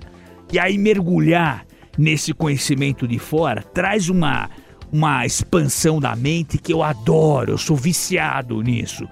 Eu, eu- teve uma época, Zuki, que eu fiquei viciado em, em saber como era feito Murano na Itália, e a gente viajava 50 vezes para Murano para ver como era feito. É maravilhoso. Isso pra mim é, é o, o creme de la creme. Perfeito. E o terceiro Terceiro e último agora, anotem. é um legado. Porque os dois primeiros são pra você, é conhecimento e viajar. E agora, quando você vai embora pra outro, sei lá onde, pro céu, pro, sabe lá onde você vai, tem que deixar um legado pra quem fica. Porque o conhecimento ele pode ser transferido pra alguém. Você- Mesmo depois que você olha. Por isso que a gente tem um Instagram. Entendeu? E a gente faz esses conselhos. Porque no final, o que importa é o legado que você deixa pros seus filhos. E se não tiver filho, pra quem tá ouvindo. Então isso é maravilhoso. Conhecimento, viagem e legado. Esse é o recado. Você me emociona tanto que você é o professor que quer sempre que o aluno seja mais inteligente. é isso aí. Emocionante. Conselho do tio Rico aqui na Jovem Pan. Beijo grande. Conselho do tio Rico. O Zuco traz o melhor da cozinha italiana. Massas, carnes, risotos e outras opções compõem o menu da casa, que ainda oferece mais de 240 rótulos de vinho. Zuco, Rua Adoc Lobo, 1416. O Dino e o Marcos Duval. Se você é da SWAT, eu sou dos Vingadores. É, então, assim, é algo da quinta série que eu assisto e que eu fico apavorada, perguntando: meu Jesus, que planeta essa gente se encontra? O que, que está acontecendo? Os mandatários desse país, as pessoas que estão no controle desse país. É, é assim, é nivelado por baixo, é uma ralé, é um. Eu não sei. Que, que tem culpados, que tem nomes, que tem gente presa é, é, por supostamente ter feito alguma coisa e que tem gente solta, né? Porque é, é, foi provado por vídeos e todas as formas que participou. E vai, vai dar em alguma coisa, além de gasto muito dinheiro público, né? Eu não sei, mano, mas nessa história de 8 de janeiro eu sempre achei meio furada a oposição querer centrar fogo nisso. Não sei, posso estar é, Também acho. completamente errado, eu quero ouvir você. Eu acho que tem alguns temas que são ruins politicamente para algum campo. Então, eu acho que, por exemplo, sempre que o Lula tenta falar de corrupção, é ruim para ele, porque todo mundo sabe que esse é do histórico. É, eu acho que o 8 de janeiro para o bolsonarismo é um pouco isso. É tentar reverter e, e ficar mexendo aí. É aquela história, quanto mais você mexe, mais o cheiro sobe. Vai É, aparecer problema. Vai aparecer problema de quem, de quem fomentou, né? Empresários que deram grana. Exatamente. Vai, vai dar merda pros dois lados. Eu acho que Exatamente. é- Então, tem um mas aí, ponto que é- importante, qual que é- por- se, se vai dar esse problema que a Antônia está relatando, e eu concordo com, com o que vocês estão dizendo, para que insistir É nisso? porque você, você Esse consegue tema- dessa forma inviabilizar a pauta do governo, né? Todos os projetos que o governo quer levar adiante, que são projetos de aumento de gastos, são projetos de mais impostos, são projetos muitas vezes o PL das fake news, tudo isso fica em segundo plano a partir do momento que você tem uma CPMI é, funcionando. E outra coisa, a gente está pedindo a verdade, os deputados de direita querem a verdade, mas porque fosse- até agora só quem está se prejudicando e só quem está sendo responsabilizado é um dos lados. Se fosse CPI por CPI só para inviabilizar a pauta, era muito melhor centrar energia na CPI do MST, por exemplo, porque aí é o outro caso. Sempre que fala do MST, é pior pro PT. Por quê? Porque Mas as não é pessoas não gostam de baderna. Nesse caso, a baderna tá do lado da Mas direita. não é só isso, não é só isso. A questão é que a esquerda tem a sua responsabilidade nisso e ela não está sendo responsabilizada. E a CPMI vai trazer luz para isso. A gente vai querer saber da parte do Flávio Dino por que, que não houve é que a, a reforço de segurança. da direita é muito maior. Eu concordo que é, é preciso apurar Não acho que é muito maior. A, a questão do problema da segurança. Mas, pô, o problema da segurança é muito menor do que, Não acho que é a menor. invasão, do que tudo que aconteceu. Como pode que... a- as pessoas entrarem em um prédio público tão importante com tanta facilidade? Isso Ok, é ridículo. ok, mas e, isso- e mostra que isso talvez é haja um crítica. interesse pernicioso. É isso que, é isso e que a gente é quer uma saber. crítica, mas o ponto é, independentemente de qualquer coisa desse tipo, para a opinião pública como um todo, dia 8 de janeiro é um dia em que pessoas perderam a razão Eu completamente só acho que vai chegar, e foram para vai chegar em 2026, a gente ainda vai estar discutindo o 8 de janeiro. É o que o Lula Eu quer. É O Lula óbvio. quer isso. É óbvio, ninguém vira esse disco, ninguém toma uma atitude realmente É. de rebobinar Agora, essa fita e trocar realmente e uma fazer coisa também, por- outras pautas sejam mais relevantes Porque- do que 8 de janeiro, porque na verdade, quando eu venho com uma proposta ou quando eu chego com, uma, com um discurso de ser uma oposição um pouco mais inteligente, é porque eu não quero realmente entregar o discurso de 8 de É, janeiro o- na mão de quem está sedento O- para isso. Qual, qual que é a questão, ao meu ver? É que ficar focando no 8 de janeiro faz com que o debate, no fim das contas, continue sendo entre Lula e Bolsonaro. Então é uma estratégia de bloquear é. o avanço de outras alternativas Parece, parece que possam se O- construir. O, o, o, pa- o- o caprichoso contra o garantido. Exato. Sabe? Boi caprichoso. mas e o Bolsonaro e o Lula são alongando essa pauta é uma tentativa, ao meu ver, artificial e que não favorece ao país de tentar bloquear Queridos, o surgimento de outros Olha só, o ministro de Minas e Energia, Alexandre Silveira, disse que o governo de Lula estuda retomar a compra de energia venezuelana. De acordo com a declaração do ministro, a ideia era comprar energia da usina elétrica de Guri, que fica no país vizinho, comandado por Nicolás Maduro, para o abastecimento do estado de Roraima. O objetivo seria restabelecer o diálogo com Caracas, já que o estado de Roraima é o único que ainda se mantém desconectado do sistema interligado de energia nacional. O fornecimento de energia em Roraima foi interrompido durante os apagões históricos na Venezuela que ocorreram nos primeiros meses do governo do ex-presidente da República, Jair Bolsonaro. O abastecimento não voltou a acontecer. E aí, Pavanato? Diga-me com quem andas, que direi quem tu és. O tempo todo, o, o ditado popular tem muita razão, né? Porque o tempo todo, o governo Lula, ele busca se relacionar não com figuras democráticas, não com países sérios, que têm instituições sérias, mas com ditaduras. E o que, que ele faz? Não é só se relacionar, não é só ter uma proximidade ideológica, que ele tem sim. A questão é, ele busca meios de financiar esses, esses sistemas ditatoriais.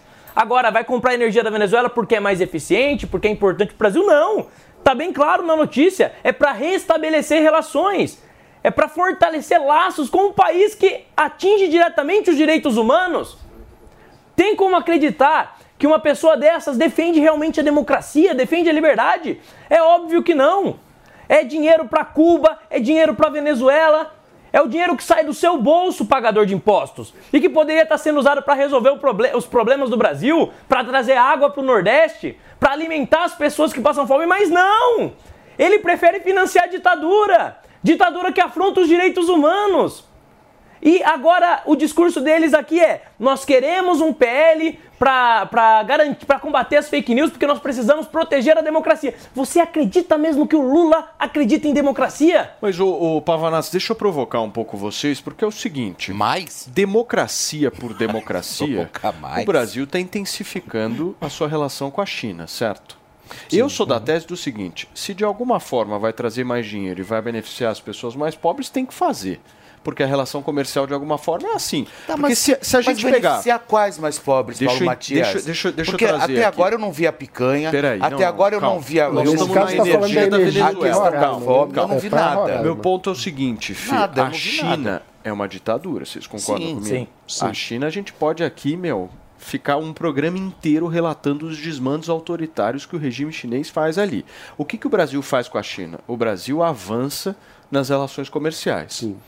E com a Venezuela? Por que, que com a Venezuela tem que ser diferente do que a gente faz com a China? Isso não seria uma contradição? Eu acho que tem alguns, Esse é meu ponto. alguns elementos aí. Primeiro, eu concordo que a gente não precise romper relações comerciais com esses países. Isso é uma coisa. Outra coisa é ter relações governamentais, né? Ou seja, quando você compra energia, você está comprando energia de quem na Venezuela? Não é de uma empresa privada que atua na Venezuela e produz energia. É a estatal de energia venezuelana. Então esse dinheiro está indo diretamente para o regime. Então é, eu acho que tem Ah, uma mas diferença. o da China aí. vai para onde, querido? A China tem muitas empresas privadas, Eu sei, né? A maior que parte são ligadas do, a quem? do Ao nosso, governo, sim, sim. mas o meu ponto é que quando você fortalece o comércio com o setor privado do país, você está também favorecendo a construção de novas forças, inclusive do ponto de vista político nesse país, que sejam mais independentes do governo. Quando você financia direto o governo, aí você está fortalecendo o regime diretamente.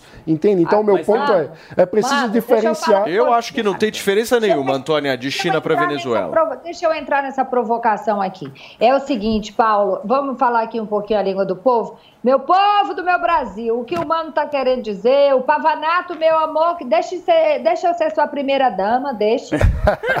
Já falou bonito, parecia um, um candidato a presidente da República. Olha, deixa eu falar pra você, Paulo Matias, a diferença, é, eu também tenho horror a essa aproximação China, a esses países falidos aqui da América Latina, esse- esses, esses ditadores amigos de Luiz Inácio Lula da Silva, é, é tudo muito assustador. Porém, se a gente vai numa loja, é o que a gente já falou, vai comprar uma televisão, vai comprar uma geladeira, vai comprar. Pelo menos tem uma troca com a China e com esses outros falidos que o Lula só pretende alimentar e tirar da, da, da, da, da, da, da- da M. Pelo menos a China ainda produz alguma coisa e tem uma troca. Ué, mas a? Venezuela É produz E é, pra e é com o setor privado chinês, sobretudo, Mas a tem, questão. mas tem um ponto também, o, Eu Pa- o acho Paulo tem vocês estão- razão na Vocês crítica. estão muito ideológicos e pouco pragmáticos. O mercado financeiro está pouco se importando Ô se Paulo, é China, você tem é- razão na sua crítica, mas tem um ponto que você não está levando em consideração. Em nenhum momento está claro que a relação será benéfica para o Brasil. A, a justificativa é exatamente Aí restabe- podemos discutir, A, a- a justificativa é exatamente restabelecer laços com a Venezuela. Não é que é benéfico para o Brasil. Por exemplo, quando se emprestou dinheiro para Cuba, foram 700 milhões, eu acho, de dólares, alguma coisa assim. Quando se emprestou dinheiro para Cuba, as garantias eram o quê? Charutos.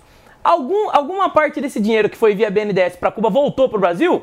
Uma parte voltou, mas a integralidade não.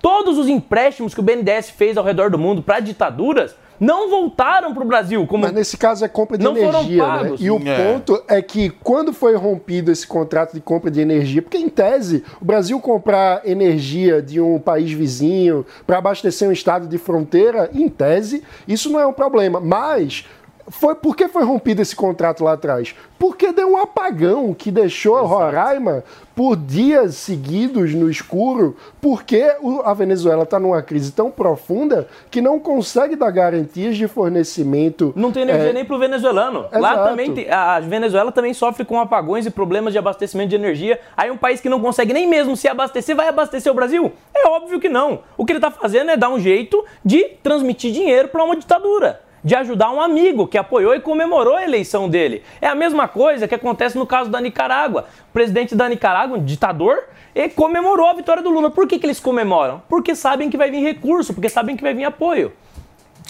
É, pois é, olha, e daqui a pouquinho, olha, ele já tá aqui no estúdio, Otávio Mesquita, querido Tavinho, um dos melhores e um dos apresentadores com mais relevância no nosso país, principalmente nas noites aqui no nosso Brasil. Daqui a pouquinho vai estar conosco aqui no nosso sofá, contando su- tudo sobre sua vida, sua carreira e absolutamente tudo que rola aí nos bastidores dos famosos, nos bastidores desse mundinho pantanoso, arenoso e movediço dos Otávio famosos. Mesquita, Antônia daqui a Fontinelli, daqui pouquinho, a pouco. Otávio Mesquita. Mesquita aqui conosco no Morning Show. Daqui a pouquinho daqui o homem tá aqui. Mas antes, gente, são 11 horas e 21 minutos para vocês que nos acompanham ao vivo nesta quarta-feira na programação da Jovem Pan. Eu quero falar com você que tá careca, cara. Eu sei a tua situação. Eu vou ser muito sincero aqui, Ah Felipe lá. Campos. Porque a minha situação era de uma mata atlântica absolutamente devastada. Queimadas generalizadas em vários pontos, meu querido Andrade. Você viu só? Obrigado, Felipe. Ah, Ainda bem que a gente tem cabelo, né? Imagina Cauã Raymond careca. Imagina, Já imaginou? Pô, imagina eu como acho, é que seria. Eu acho que ia ficar esquisito. e Ia aí ficar a gente sabe que, esquisito. que dependendo, dependendo da, da pessoa, quando ela perde cabelo e fica calvo careca, ela já aparenta ter 10, 15 anos a mais fácil. É verdade. Isso é uma coisa óbvia. E você pode perguntar pra qualquer careca hoje, Felipe, se essa pessoa gosta de ser careca. Ah, ninguém gosta. Não, é- detesta. Tipo Otávio Mesquita. O cara detesta ser careca, né? Detesta. E realmente, é o que a gente sempre fala aqui. A pessoa, quando tá ficando calvo, careca... Olha a situação do Otávio quando Mesquita, tá ó. ficando com o cabelo ralo... Ó, vou falar uma coisa pra você. Vamos fazer uma análise da careca do Vamos Otávio lá. Mesquita? Cadê Olha o ali. Cadê o microfone? Cadê o mic? Entra aí. Olá, Entra pessoal, aí, bom cadê? dia. Ó que voz maravilhosa. Agora seu cabelo é lindo, hein? Obrigado, você viu só? É o Hervik, meu. É Hervik, é Hervik. Hervik. Ah, eu uso o Vic Vaporub, é isso que você usa? Não, que Vic Vaporub. Não, é, é que a gente sempre fala. Por exemplo, se você chega na idade dele aqui, com cabelo igual ele tem, vou falar uma coisa pra você. Chamou de vovô na cara Não, dura. não, não, não. Tem cabelo, tem cabelo. Você consegue perceber quando a pessoa tem o cabelo bem cuidado. Porque é natural, é normal do corpo o cabelo ir afinando. Isso é uma coisa natural, Paulo. Isso é o cabelo indo ficando ralo e afinando. Pode ver, as pessoas mais velhas, ela tem o cabelo mais fino, sim.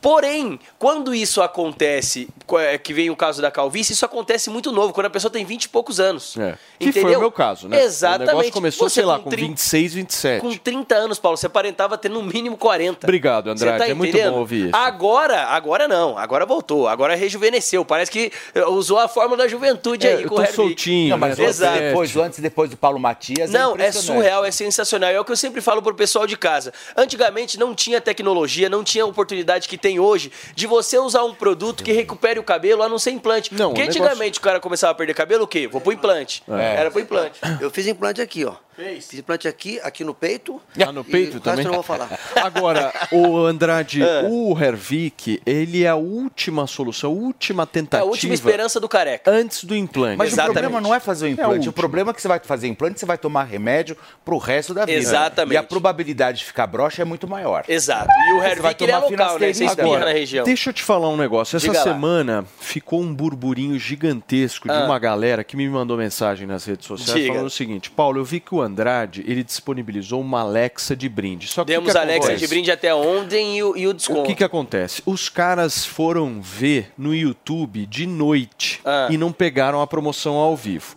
Aí, o que que eu fiz? E aí eu não quero nem saber o que, que Hum. Ó, você Alexa acha era até disso. ontem. é- Essa aí já. Eu já- fiz isso. Eu Ah. cheguei pros caras e falei: eu vou apertar o Andrade e hoje a gente vai conseguir uma quantidade pequena de Alexa de É. brinde de novo, mas só hoje. É. Pra essa galera que me mandou mensagem falando: meu, quando é que vai ter Alexa de novo? Porque eu fui assistir no YouTube, não Aham. tava assistindo ao vivo e perdi a promoção. Posso te falar uma coisa, Paulo? É, Não tem como. Hum. Não a tem. gente- Quem vai bancar sou eu, É, queridinho. você que vai Hoje eu dei a bolso. palavra pra minha Você vai audiência. pagar Você vai bancar, ó, se você vai bancar, quantas pessoas merece a Alexa hoje? Pra, Coloca segundo umas você, porque é você quem, eu quem acho vai que no presentear. mínimo 200 pessoas. 200? 220, 10% a mais. 10% a mais? Fechado? Fechou. 10%. 220 É, é na conta do Paulo mesmo, então pode ser. Então, ó, gente, por conta do Paulo, todo mundo que ligar agora no 0800 020 1726, Boa. o telefone é esse, 0800 020 1726. Os Ligou, 220 adquiriu o tratamento de um ano, os 200, as 220 primeiras pessoas que adquirirem o tratamento de um ano vão levar uma Alexa de brinde e vão pagar só a metade do preço no tratamento de um ano. do Hervik. Pra finalizar, vai no meu programa também que eu vou divulgar isso, tá bom? Demora 5 minutos, hein, gente? 0800 020 020 17 26 para ligar agora e garantir esse tratamento sensacional. 0800 020 17 26. Obrigado, queridos. Olha só, são 11 horas e 26 minutos. Você viu, né, Felipe Campos? O homem já tá aqui no sofá, né? Deixa o bastão com ele. Deixa Tá o aí. bastão com ele, Andrade. Chegou então, Tavinho? Cheguei agora. Tiraram cedo da cama, foi? Não? Aliás, engraçado, né? É, Depois, tá eu- carinha depois de eu carinha bonito, não? Não, Não, só- tá não, tô só com um pouco rouco. Mas posso já falar uma historinha rápida Calma, depois? calma. Daqui calma, a pouco? Calma. Então tá Porque bom. eu preciso trazer uma informação aqui, meu querido Otávio Mesquita, urgente. A gente vai para um rápido intervalo comercial, são 11 horas e 26 minutos e já voltamos. Não sai daí, porque daqui a pouquinho o deputado brasileiro Jorge Santos, gente. Tem uma história cabulosa envolvendo ele lá nos Estados Unidos, hein? Eu conto daqui a pouquinho. Daqui a pouquinho, a gente vai para um break. Mês das Mães é nas lojas 100. Smartphone Samsung Galaxy A14 4G com memória de 128 GB e câmera traseira tripla. Nas lojas 100, apenas 1.198 à vista ou 12 de 125 e 10 por mês. É isso mesmo. É o seu Samsung Galaxy A14 4G com processador octa-core e bateria de longa duração. Nas lojas 100, apenas 1.198 à vista ou 12 de 125 e 10 por mês. Sempre tem amor também. Venha saborear o Festival da Cavaquinha no Restaurante Fredi de segunda a segunda no almoço e jantar. Diversas opções de entrada, como alho poró gratinado e concha recheada com carne de siri gratinada. Sete opções diferentes de pratos com cavaquinha e sobremesas como soufflé de chocolate e creme brulee. Esperamos você. Rua Pedroso Alvarenga, 1170, Itaim Bibi. Telefone 31670977. Esta, esta é a Jovem Pan News. Sabia que o Brasil é o maior produtor e exportador de soja do mundo e movimenta mais de 70 bilhões de dólares por ano? Com o curso de comercialização de soja e milho da Nil, você pode fazer parte do mercado que mais cresce no Brasil. Esse curso é ideal para você que quer trabalhar com trading de soja e milho no mercado financeiro e para você que é produtor e quer potencializar os lucros com sua safra. Acesse a niucursos.com.br e garanta a sua vaga.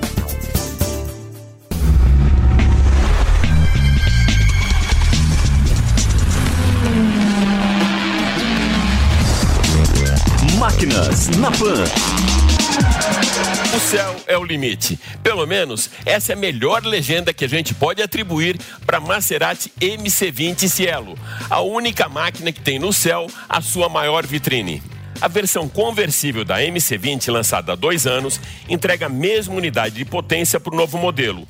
O motor Netuno V6 de 3 litros tem potência de 620 cavalos e 739 Nm de torque. A transmissão é de dupla embreagem com 8 velocidades para levar o Cielo a 320 km por hora. São três as versões do cockpit em fibra carbono: uma para coupé, outra para o conversível e a última para a versão EV. As novidades do mercado automobilístico estão no canal da Jovem Pan News no YouTube e no Panflix. Máquinas na Pan. Para você que é amante da culinária japonesa, Toro Sushi, recomendado pelo Guia Michelin. Se você ainda não conhece, venha conhecer nossos cortes precisos e deliciosos sushis. Nosso executivo no almoço de segunda a sexta-feira é imperdível. Agora na Rua da Consolação 2947, com um novo espaço a céu aberto no nosso jardim. Consulte nosso site torosushi.com.br e faça sua reserva. Delivery no almoço e jantar. Toro Sushi. Jovem Pan Saúde. Cirurgia plástica consciente com o Dr. Juvenal Friso. A cirurgia da face, ela pode ser dividida em três porções. Terço superior, onde a gente aborda a fronte, a pálpebra superior, a pálpebra inferior, supercílio. Terço médio da face, região malar, sulcos nasogenianos ou bigode chinês, sulcos bucais. Ou pescoço, linha de mandíbula e flacidez cervical. Pode ser feito separadamente, começando a tratar somente terço superior, terço superior, terço médio, ou o rosto como um todo. O rosto como um todo sempre vai propiciar ao paciente um resultado mais harmônico. A cirurgia da face evoluiu muito do ponto de vista técnico do que era feito lá atrás. Eu costumo exemplificar para os meus pacientes que seria algo como você vai arrumar uma cama. Então você tem o lençol de baixo que está amassado e também o lençol de cima. Então hoje a cirurgia da plástica atual, o que, que você faz? Através de incisões colocadas em regiões anatômicas que ficam bastante dissimuladas, você faz o descolamento dessa face e vai tratar as estruturas profundas da fa- face, fazendo um lift, uma elevação porque com o passar do tempo, o processo de envelhecimento, a pessoa perde essa tonicidade. Então existe todo um reposicionamento do sistema, do que a gente chama SMAS, Sistema Músculo-Aponeurótico Superficial da face, reposições das gorduras e, por fim, apenas uma nova acomodação dessa pele sem tensão nenhuma na linha de sutura, propiciando resultados rejuvenescedores bastante naturais, sem estigma de um rosto esticado e com cicatrizes de excelente qualidade. Para ter o conteúdo na íntegra e outras entrevistas, acesse o canal do YouTube Jovem Pan Saúde e também o aplicativo da Panflix para Android e iOS. Jovem Pan Saúde. Vão chegar agora. Gente, são 11 horas e 32 minutos na manhã desta quarta-feira. Nós estamos recebendo aqui o apresentador Otávio Mesquita para um belíssimo um papo e ele estava soltando um lero-lero em cima da Antônia. Ele Agora eu tive que interromper. tá- Ele era o Lero mesmo. porque- Perdão. ó, Olha só, quando ele me cantou, eu estava casada e ele também. Mentira! Pelo amor de Deus! Você que eu vi. Mentira, meu! Que ano foi, Antônia? Qual foi, o ano? Ela foi mais rápida que, que tu agora. Eu, tava, eu tô até vermelho. Olha, o bicho ficou rosa. Quando, quando eu te conheci.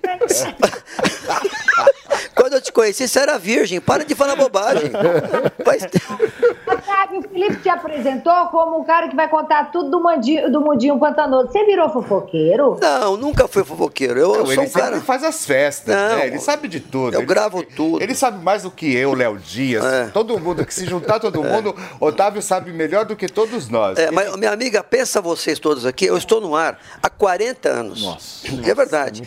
Eu sou um dos apresentadores que está mais tempo no ar. Por que, que eu faço isso? Porque eu sempre quero madrugada. Porque a madrugada dá uma audiência boa, a gente está próximo ao Pedro. Olha, Pedro Bial, muito obrigado, por a gente estar quase próximo ali. às vezes ele, às vezes, pô, outro dia mandei um zap para ele, fala, Pedro, eu quero pegar o seu Bial. Não é o, Bial. Só falo merda, né? É que eu acho que eu tô no meu programa, mas depois da meia-noite eu Não, falo muito. aí- Não, aqui é você casa, vai lá. Ah, pra você ter uma ideia, eu coloquei no meu programa, fui entrevistar o Toquinho outro dia, o cantor Toquinho, pra quem é moleque, Nossa, põe maravilhoso. Toquinho é um puta cantor.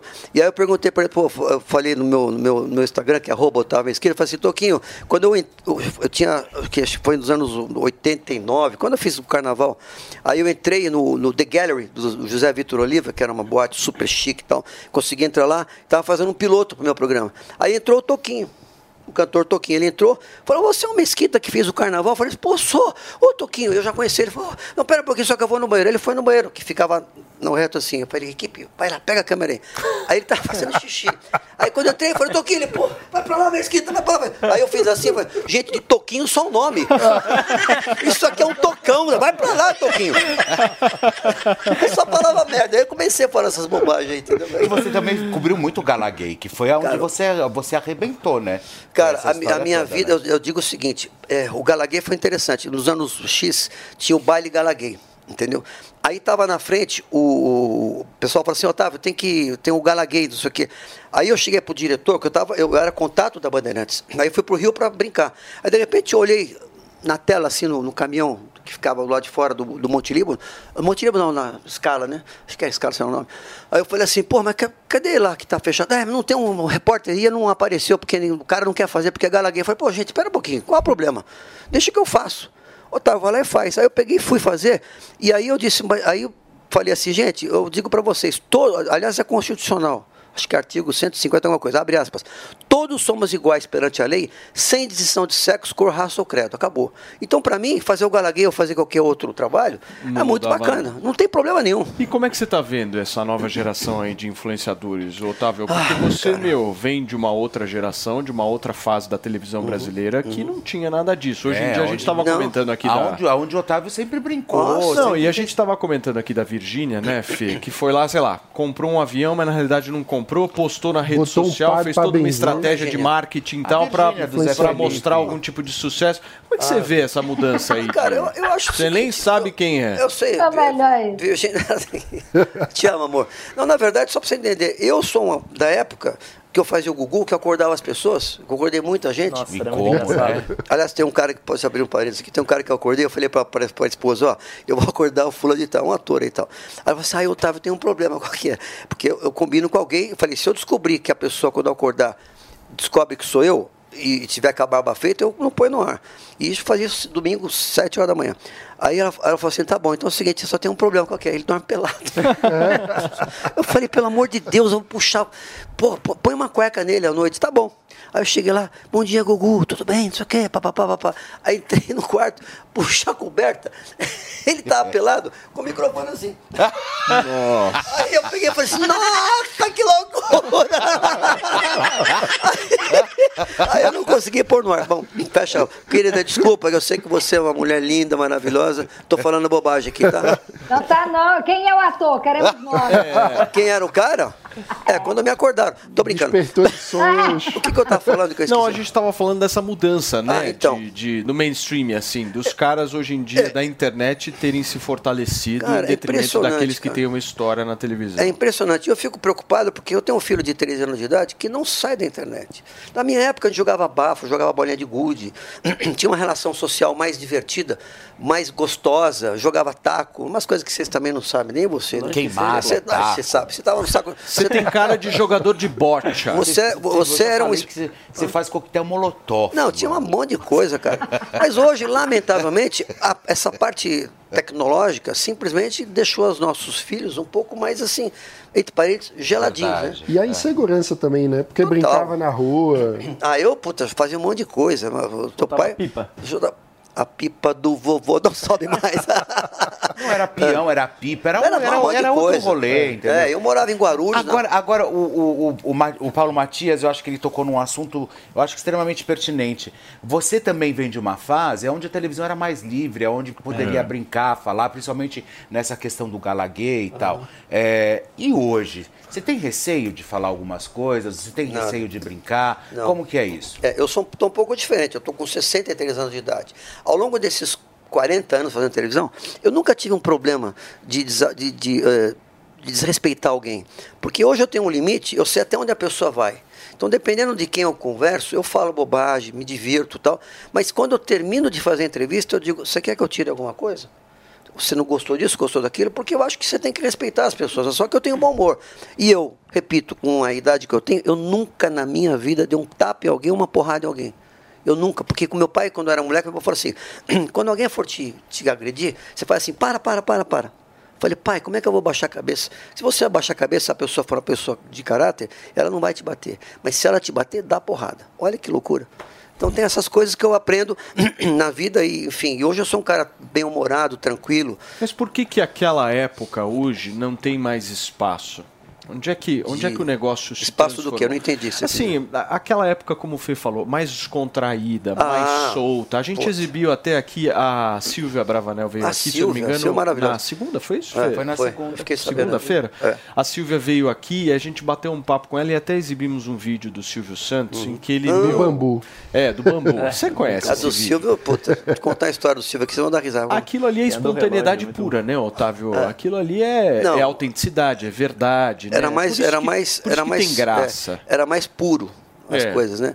É, do Silvio, para você ter uma ideia, quando ele foi no Carnaval da, lá do Rio de Janeiro, né? E eu, quando sabia, eu estava na, na, na, na manchete, não, estava na Rede TV fazendo o meu programa. Aí eu descobri que ele ia estar, eu falei assim, "Ah, deixa eu entrar então onde ele ficava, né? Porque na entrada da avenida tinha um correio ali, o pessoal ficava ali. Aí eu liguei pro presidente da escola, que eu não lembro qual é, falei, pô, deixa eu vou te dar um presente, vou te dar um vídeo de bastidores. Eu tinha produtora, até hoje eu tenho. Falei, tá bom, Mesquita. Então ele me deu a credencial para entrar. Aí quando eu entrei, o Silvio Santos me mamar, que que você está fazendo o que aqui? Aqui eu não dou entrevista. Falei, não, Silvio, eu estou fazendo um, um material aqui para a escola de samba, não, não posso falar. Falei, então tá bom. Aí a gente fez ali uma brincadeira, falou um pouquinho e tal. E quando ele saiu, olha que loucura, ele tinha que subir no, no, no carro alegórico. Quando ele saiu, tinha um milhão de pessoas e tinha uns 100 seguranças, né? Aí, de repente, ele olhou assim, olhou pro, pro carro aqui, ele só que tinha que entrar à direita para pegar um negócio, um guindaste colocar ele no e carro. colocar em cima. Ele entrou, mas, mas que coisa linda, e foi direto para lá. Aí não teve para pegar o guindaste. Aí, mas dava para subir. Então, peraí, eu tava ali no meio, porque eu tinha, né, credencial. Aí, peraí, Silva, peraí, pega aqui, não sei o quê. Aí, de repente, ele subiu, na época, jovem, né? 30, já- ainda hoje é jovem, mas era mais ainda. Eu peguei, Silva, pera um pouquinho só, peguei ele, segurei ele aqui, segurei ele no bumbumzinho, fui subindo. Aí eu falei assim, Silvio, ah, ca- e pus o microfone aqui assim, né? Aquele microfone aqui, segurando assim, no bumbum do Silvio. Ô, bundinha dura, ô, Silvio, eu vou te falar. Ô, falei, aí eu vi ali e falei, nossa senhora, eu vi o microfone, maravilhoso. Bom, Otávio, deixa eu só. é, Você é demitido amanhã, Deixa eu tá só explicar para quem está nos acompanhando. São 11 horas e 41 minutos. Para você que está no rádio, por um acaso sintonizou agora na Jovem Pan, a gente está batendo um papo com o apresentador Otávio Mesquita, que é o nosso entrevistado desta quarta-feira. Falando um pouquinho sobre televisão, momentos passados, Que momentos tá contando presentes. sobre Silvio Santos na Avenida. E muitas histórias envolvendo órgãos genitais, certo? Vai lá. Muito. Pelo amor de E aí, Deus. termina a história. Pegou o microfone do Silvio, continua. Eu não posso falar palavrãozinho porque essa hora tem muita criança, mas assim, não, eu nunca tive problema. Eu, eu- no, no Galaguei eu brinquei Mas muito. e aí, ele subiu? Termina, Ah, subiu. Ah, não, ele subiu aí, valeu, obrigado. Mas, Marquita, obrigado. Você nunca vai pro SBT. Você tá fora. Otávio, não tem uma história do relógio que você trocou com o Ah, do relógio também. Eu fui, eu, eu puta, ninguém invade o programa do Silvio Tro- Troféu Imprensa. E eu, para variar, já estava no SBT. E aí eu peguei, subi pela parte técnica e desci com a parte técnica, porque ninguém podia entrar no estúdio, né? Aí quando eu me viro lá, os caras querendo tirar, eu, peraí, o Silvio deixou, o Silvio deixou, né? Aí quando o Silvio me viu, foi, entrou num break, break não, tava gravando, né? Aí ele me viu lá, falou, ô, o que, que você tá fazendo aqui? Eu falei, ô Silvio, desculpa. Aí ele veio, foi simpático. Vocês colocam eu tava mesquita, Silvio Santos, você vai ver o que aconteceu. Aí o Silvio começou a dar oi pra mim e tal, não sei o quê. Aí eu olhei, ele olhou meu relógio, foi o primeiro relógio carinho, o tal do Bugre, que eu comprei. Aí o Silvio falou assim, mas, mas que relógio bom. Eu falei, ô Silvio, o, seu- o- o dele era um de, de ouro com brilhante. Eu falei, ah, vamos trocar. Mas tá bom, tá feito. Ele pegou, trocou, tá trocado? Tá trocado? Eu falei, tá. Aí quando eu peguei, era um puta de um relógio falciane, dourado, com pedrinha de, de vidro. Eu falei, Silvio, mas isso aqui é um falso. Eu falei assim, não, você pediu pra trocar. Eu falei, mas Silvio, você falou que era brilhante. Eu falei, mas tudo que brilha é brilhante. Aí ficou com o meu relógio, eu fiquei lá, não sei o que. Aí, lamentavelmente, eu troquei. Queria avisar. Ele te devolveu, não? Não, gente, depois eu pedi para devolver, pelo amor de Deus. né? Que vergonha que eu fiz, porque eu queria ficar, eu queria ter esse relógio dele. Aliás, Silvio, se estiver vendo, porque o Silvio hoje fica em casa e tal. Eu queria que você doasse para mim esse relógio, que é maravilhoso, que aliás eu já roubei uma vez. Você quer que seja uma doação, não Doação uma para mim, doação, doação para mim que eu vou adorar. Eu tenho- aliás, eu já roubei um negócio dele que isso também não sei. Vai, conta, conta, conta, Ai, gente, Otávio. Avisa o Tutinha que se eu ele me mandar embora, eu vim começar a trabalhar aqui amanhã. Isso. Não, eu fui fazer uma matéria nos bastidores das roupas de, de atores e tal. E lá no fundo tinha todos os ternos do Silvio, que ficavam separados e numa, numa grade, que estava aberta. Ah, Aí eu entrei na grade, peguei um terno do Silvio e coloquei na produção. pra quê? Terno antigo. Ter- terno antigo, querida. Eu falo que é, mas tá aqui, né? Terno antigo. Peguei esse terno, coloquei num, numa, num- Só o terno, só a parte de cima. Era do. Esqueci o nome daquela marca antiga. Aí eu peguei, coloquei no e levei para ele assinar para mim. Aí lá no Jaça, né? Aí ele, mas Mesquita, mas mas dá dá onde esse terno? Eu falei assim, ah, eu ganhei. Roubei do senhor. Ganhei de quem? Falei, ah, ganhei de mim mesmo. Otávio, eu roubei e dei Silvio- para mim. O Silvio não volta? Olha, eu vou dizer para você uma coisa. O Silvio tem uma cabeça maravilhosa, um cara inteligente, um cara extremamente sensível, amigo. Eu conheço o Silvio há quase 30 anos e todas as vezes que eu ia encontrar o Silvio no Jaça, eu nunca falei de negócio. Olha a cabeça dele. Por que, que hoje eu estou no SBT há 10 anos? Pela, pelo programa estar indo bem, eu sou produtor independente e, e- e, enfim. E o Silvio sempre foi uma pessoa extremamente humilde. Teve um momento que quando eu fui, quase eu fui para a Record, para você ter uma ideia. É, o Eduardo Lafon me chamou para ir para a Record. Só que eu já estava no SBT, eu ia renovar. Aí, na época, o Silvio recebia falando com as pessoas, mas Mequita, você não vai para Record? Mas eu falei, Silvio, é, eu tenho um convite, mas eu não quero ir, mas você vai ganhar tanto. Era 40% mais. Mas, mas, mas Mesquita, mas você vai ganhar mais? Eu falei, não, Silvio, eu não vou fazer isso porque não quero tal. Aí ele falou assim, mas por que você vai ganhar mais? Você pode ir. Eu falei, não, Silvio, eu quero você, eu quero aprender com você, você é meu amigo, você é uma pessoa tal. Falou, tá, tá bom. Aí pegou meu contrato e subiu. Eu falei, Silvio, por que, que você fez isso? Porque a maior malandragem é a honestidade. Você foi um cara correto, ético. Então eu estou aqui te ajudando também. Esse é o Silvio Santos.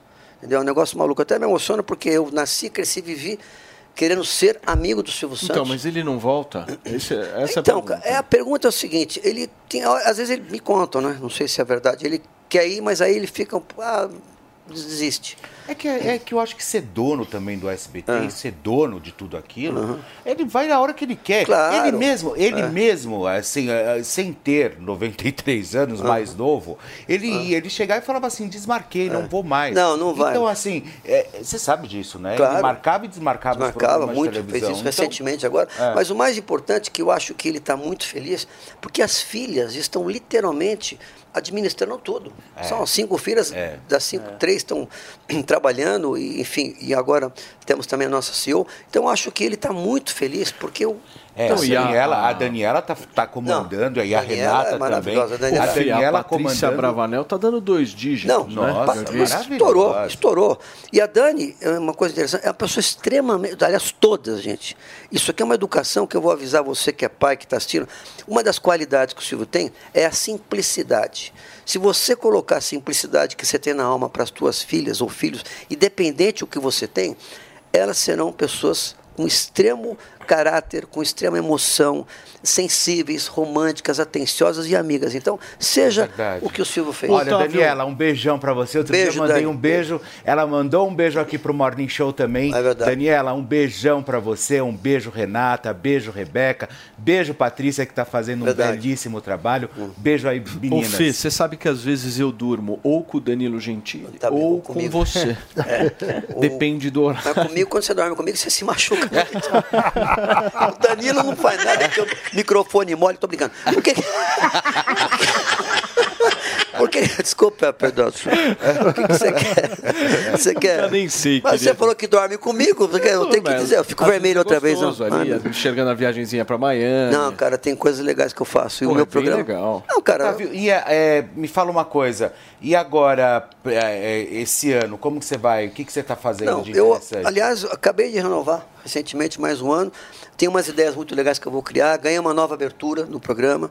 eh, e eu digo para você o seguinte: eh, ao longo de 10 anos sendo um produtor independente, eu nunca tomei uma bronca do SBT por algum erro que eu fiz. Alguma coisa pequena ou outra, que às vezes eu coloco uma imagem do Silvio e não pode pôr. Eu, às vezes eu esqueço, a minha produção esquece, e, e realmente eu acho, eu entendo isso. Mas eu vou dizer para vocês uma coisa, abre aspas, a maior malandragem é a honestidade. Então, tudo que eu faço até hoje, cara, eu faço de uma maneira tranquila, não faço nada errado. E quando às vezes as pessoas, isso acontece, muita gente me procura para fazer um negócio. No meu programa que eu sou diretor, sou diretor comercial, sou diretor de tudo. Ah, falando nisso, Paulinho, você sabe que foi Otávio Mesquita que criou o lance de merchan na televisão? Não. Foi você? Ele- ele- aquela, essa história de você parar tudo e começar a vender. essa história. história. Porque antes era break. Não, né? já tinha algumas coisas, mas Mas eu- essa história de você vender realmente tete a tete na Mas televisão. o, foi- o Otávio nasceu em 1910? Ele nasceu, na verdade, com a chegada da televisão. Não, né? mas eu queria ter Ele nascido- do lado da Lolita Rodrigues. Eu, né? eu, eu nasci em 59, mas meu sonho é o 69, 1969, que eu adoro 69, nascer. né? 69, adoro nascer em 69. Mas... Você gosta, né, Otávio? Você tem uma tara, já Você nasceu em percebi. 69. 69, não, não, eu só gosto disso. Bom, deixa eu contar pra vocês, repita. Cara, eu, não- eu tô achando, que- eu tô achando, eu tô achando que eu tô no meu programa, amigo. Eu esqueço. Puta que vida. Bom, é, arroba Otávio Tá Mesquita, precisando de um Max Viril. Não, mas a, a- eu, o cara, eu fui o cara que inventou a abertura, o merchandising, nas aberturas de novela. A novela Tititi aparece lá linhas correntes. Eu que inventei e fui demitido, porque não podia ter feito isso. E aí o diretor me demitiu e tal, depois ele foi, eu, enfim, acabei ganhando uma, uma grana ferrada lá, porque eu era um cara muito honesto. E aí você falou o que que eu tinha inventado também? Do- do- dos merchandising. Ah, dos merchandising na época, sabe de quem, cara? Chacrinha, Bolinha, é, Flávio Cavalcante. E ali, eu, não é que eu inventei, já tinha, eu comecei a fazer. E a primeira pessoa que me recebeu, que eu vendi, a primeira coisa que eu vendi, eu queria ser apresentador. Para entrar, como é que você entra num lugar? Atenção, você de cá, presta atenção, vocês aqui também que já estão aqui. Você, para entrar num, num cume, num. Como é que fala? Uma montanha, tem que, tem que entrar com uma formiga, porque formigas pelo cume sobem. E formigas pelo cume descem. Foi. Formigas pelo cume sobem. Você tá rindo, cara? Não tô. Não tô, gente. Formiga, então, formiga tem que subir no cume e tem que descer. Então você tem que ser formiga pelo cume dobra. Aí é o seguinte, eu entrei no SBT para ser. É, é, para vender anúncio, né? não ia ser. Né? Mas eu falei assim: eu vou fazer merchandising, porque se eu fizer se eu vender anúncio, eu vou ficar só vendendo anúncio 30 segundos. Se eu fizer merchandising, eu vou ficar amigo dos apresentadores. Aí, primeira pessoa que me recebeu, eu vendi uma, uma manteiga, acho que era Doriana, entrei para a Hebe Camargo. Ai, mesquitinha, que gracinha, tal, não sei o que, cara. Eu conheci a Hebe, que é minha irmã, e aí comecei a Hebe, Bolinha, Chacrinha, Flávio Cavalcante, sabe? muito amigo da Hebe, né? Puta, minha Hebe foi minha. Eu, eu separei quatro vezes, né? Já, você sabia disso, né? Não, é. Você Uma gosta delas de foi por causa da Antônia. O, o, o, Ah, foi. o A Otávio Antônia- Mesquita, Otávio a- Mesquita é quase a Gretchen no formato masculino. Não, eu só tive quatro. Gretchen, não, o. Não, Gretchen foi 16. Não, você foi. Tá, você tá casada? Não, tô solteira. E você? Hum. Vou me separar amanhã. Não, eu tô casado hoje. Eu, eu tô agora com, com a Ana Ruas, que é a mulher que Nossa, realmente. e a Ana Ruas é uma. Não, que mulher namora, namora, incrível, só hein? Agora eu posso Agora, falar? Agora você acertou, Tavinho. Eu tô bem, tô bem, tô bem. Agora você acertou. É. Ana Ruas é uma ele mulher decente, é uma mulher incrível. Ana, um beijo pra você. Eu É, vejo suas obrigado. postagens maravilhosas. Eu acho que ainda não acertou, não. Pra mim, a solução é sempre verdade, Antônia amigo. Fontinelli. Não, é verdade. E eu, eu, ah, só para finalizar aqui, que já está no horário, no horário, quando eu- a última namorada que eu tive, antes, eu fiquei três anos solteiro, separado. Aí conheci uma menina, uma, uma garota de 40 anos, linda, maravilhosa, rica, tal, não sei o quê. Aí eu comecei a sair, conhecer, né, fui e tal, e fiquei escondido, porque eu sou um cara público, eu não queria me envolver. Aí comecei a sair, a gente fomos juntos, aí uma intimidade, bola 7, caçapa 2, foi muito bem, jogando eh, taco, taco, bola, os buracos ali, jogando golfe. Golfe não, jogando Sinuca. jogando sinuca. Puta taco, um taco maravilhoso, as bolas ali, pá, os buracos ali. Foi muito bom, foi muito bom, né? Aí, aí, cara, eu descobri, ah, Otávio, vamos fazer, eu vou te dar um presente de aniversário, qual que é? Nós vamos para o México. Eu falei, porra, mas pro México aonde? Méxicozinho? Não, pro México que é um país maravilhoso, Méxicozão. Vamos lá então. Aí fui pro México, aí só que chegou lá, descobri que ela é no avião do pai, aí eu descobri, falei, não, não vou, não quero mais ficar com você. Falei, por quê? Pô, você tem 40 anos, eu tenho 63. Eu não quero casar e ter filho. Entendeu? E aí eu falei, não pode não pode ter filho por quê? Porque eu fiz vasectomia e falei para ela, não tem porra nenhuma. Entendeu? Bom, chega, cara, vai, continua, vai, é encerramento aí não. Não, não, não. Eu quero chamar aqui, meu querido Otávio Mesquita, o departamento de charges e memes digitais deste Que programa. Ah, que é? produz bastante conteúdo por aqui. Nós vamos começar aqui com os conteúdos que foram produzidos hoje por Tiozão Games. Olha, que isso aí. Primeiro é o seguinte, turma. Eu O Paulo Matias matou a charada. Descobrimos quem é o Zé Gotinho, que estava na passagem do governo, na postagem, perdão, do governo federal. Tá aí Mano Ferreira firme e forte com o nosso Viva queridíssimo boneco do Zé Gotinho. Próximo. Olha, bem. Presidente ou presidenta, nós temos apenas uma certeza. O pau ia comer solto no Planalto. An- Nossa, gente, dá uma olhada o que que é a terceira via, irmãozinho. Dá uma Junto olhada com o Zé. Gotinho. Não, maravilhoso, tava fácil, Antônia. Olha Incrível. Vamos lá, Olha isso, próximo. gente. Hoje até rolou o, hoje rolou até uma entrevistada diferente, segundo o Paulo Matias. Amanda Fontenelle. Temos aí a Amanda Fontinelli participando do nosso programa. Um beijo pra você, Amanda Font... Aliás, Amanda Fontinelli que participou hoje. E temos mais um, certo? O... Belo relógio, linda.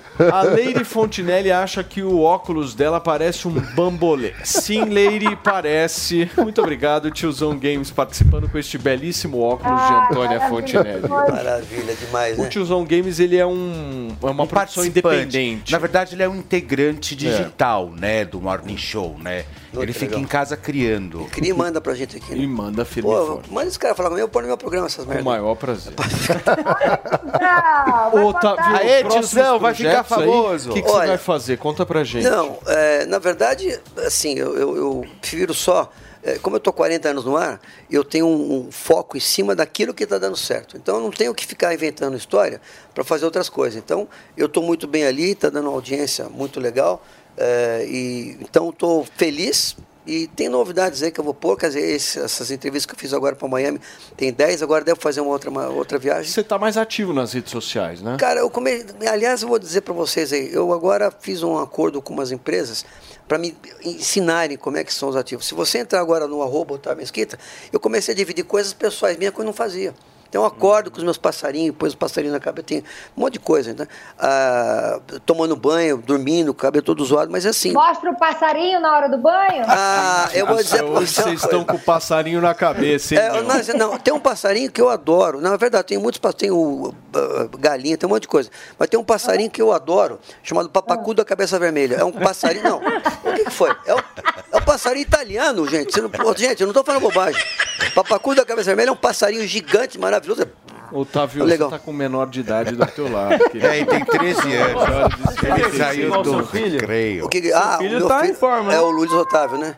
Faz calistenia. Calistenia, você também faz calistenia? Eu, é, eu tô com 63 anos de idade. Desculpa, Igno, o que que é calistenia? Eu não É sei. exercício sem peso. sem É, de exercício com peso. o próprio peso do corpo. É muito legal. Meu filho é, é arroba Luiz.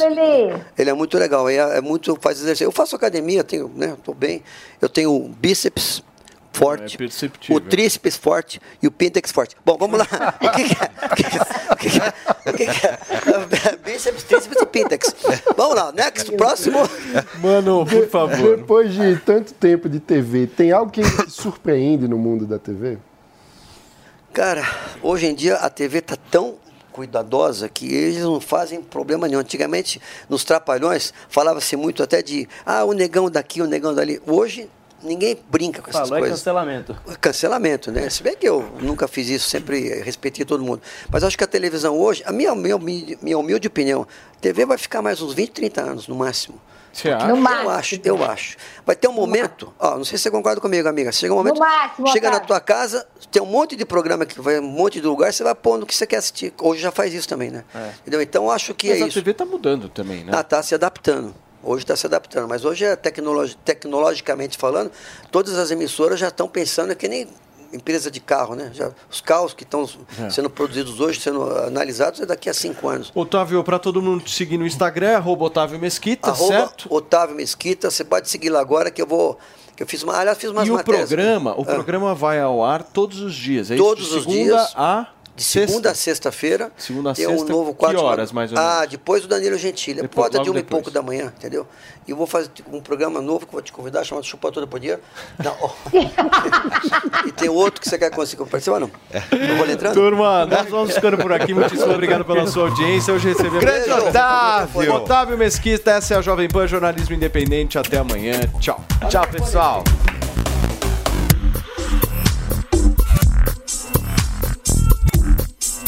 Opinião dos nossos comentaristas não reflete necessariamente a opinião do Grupo Jovem Pan de Comunicação. Realização Jovem Pan News.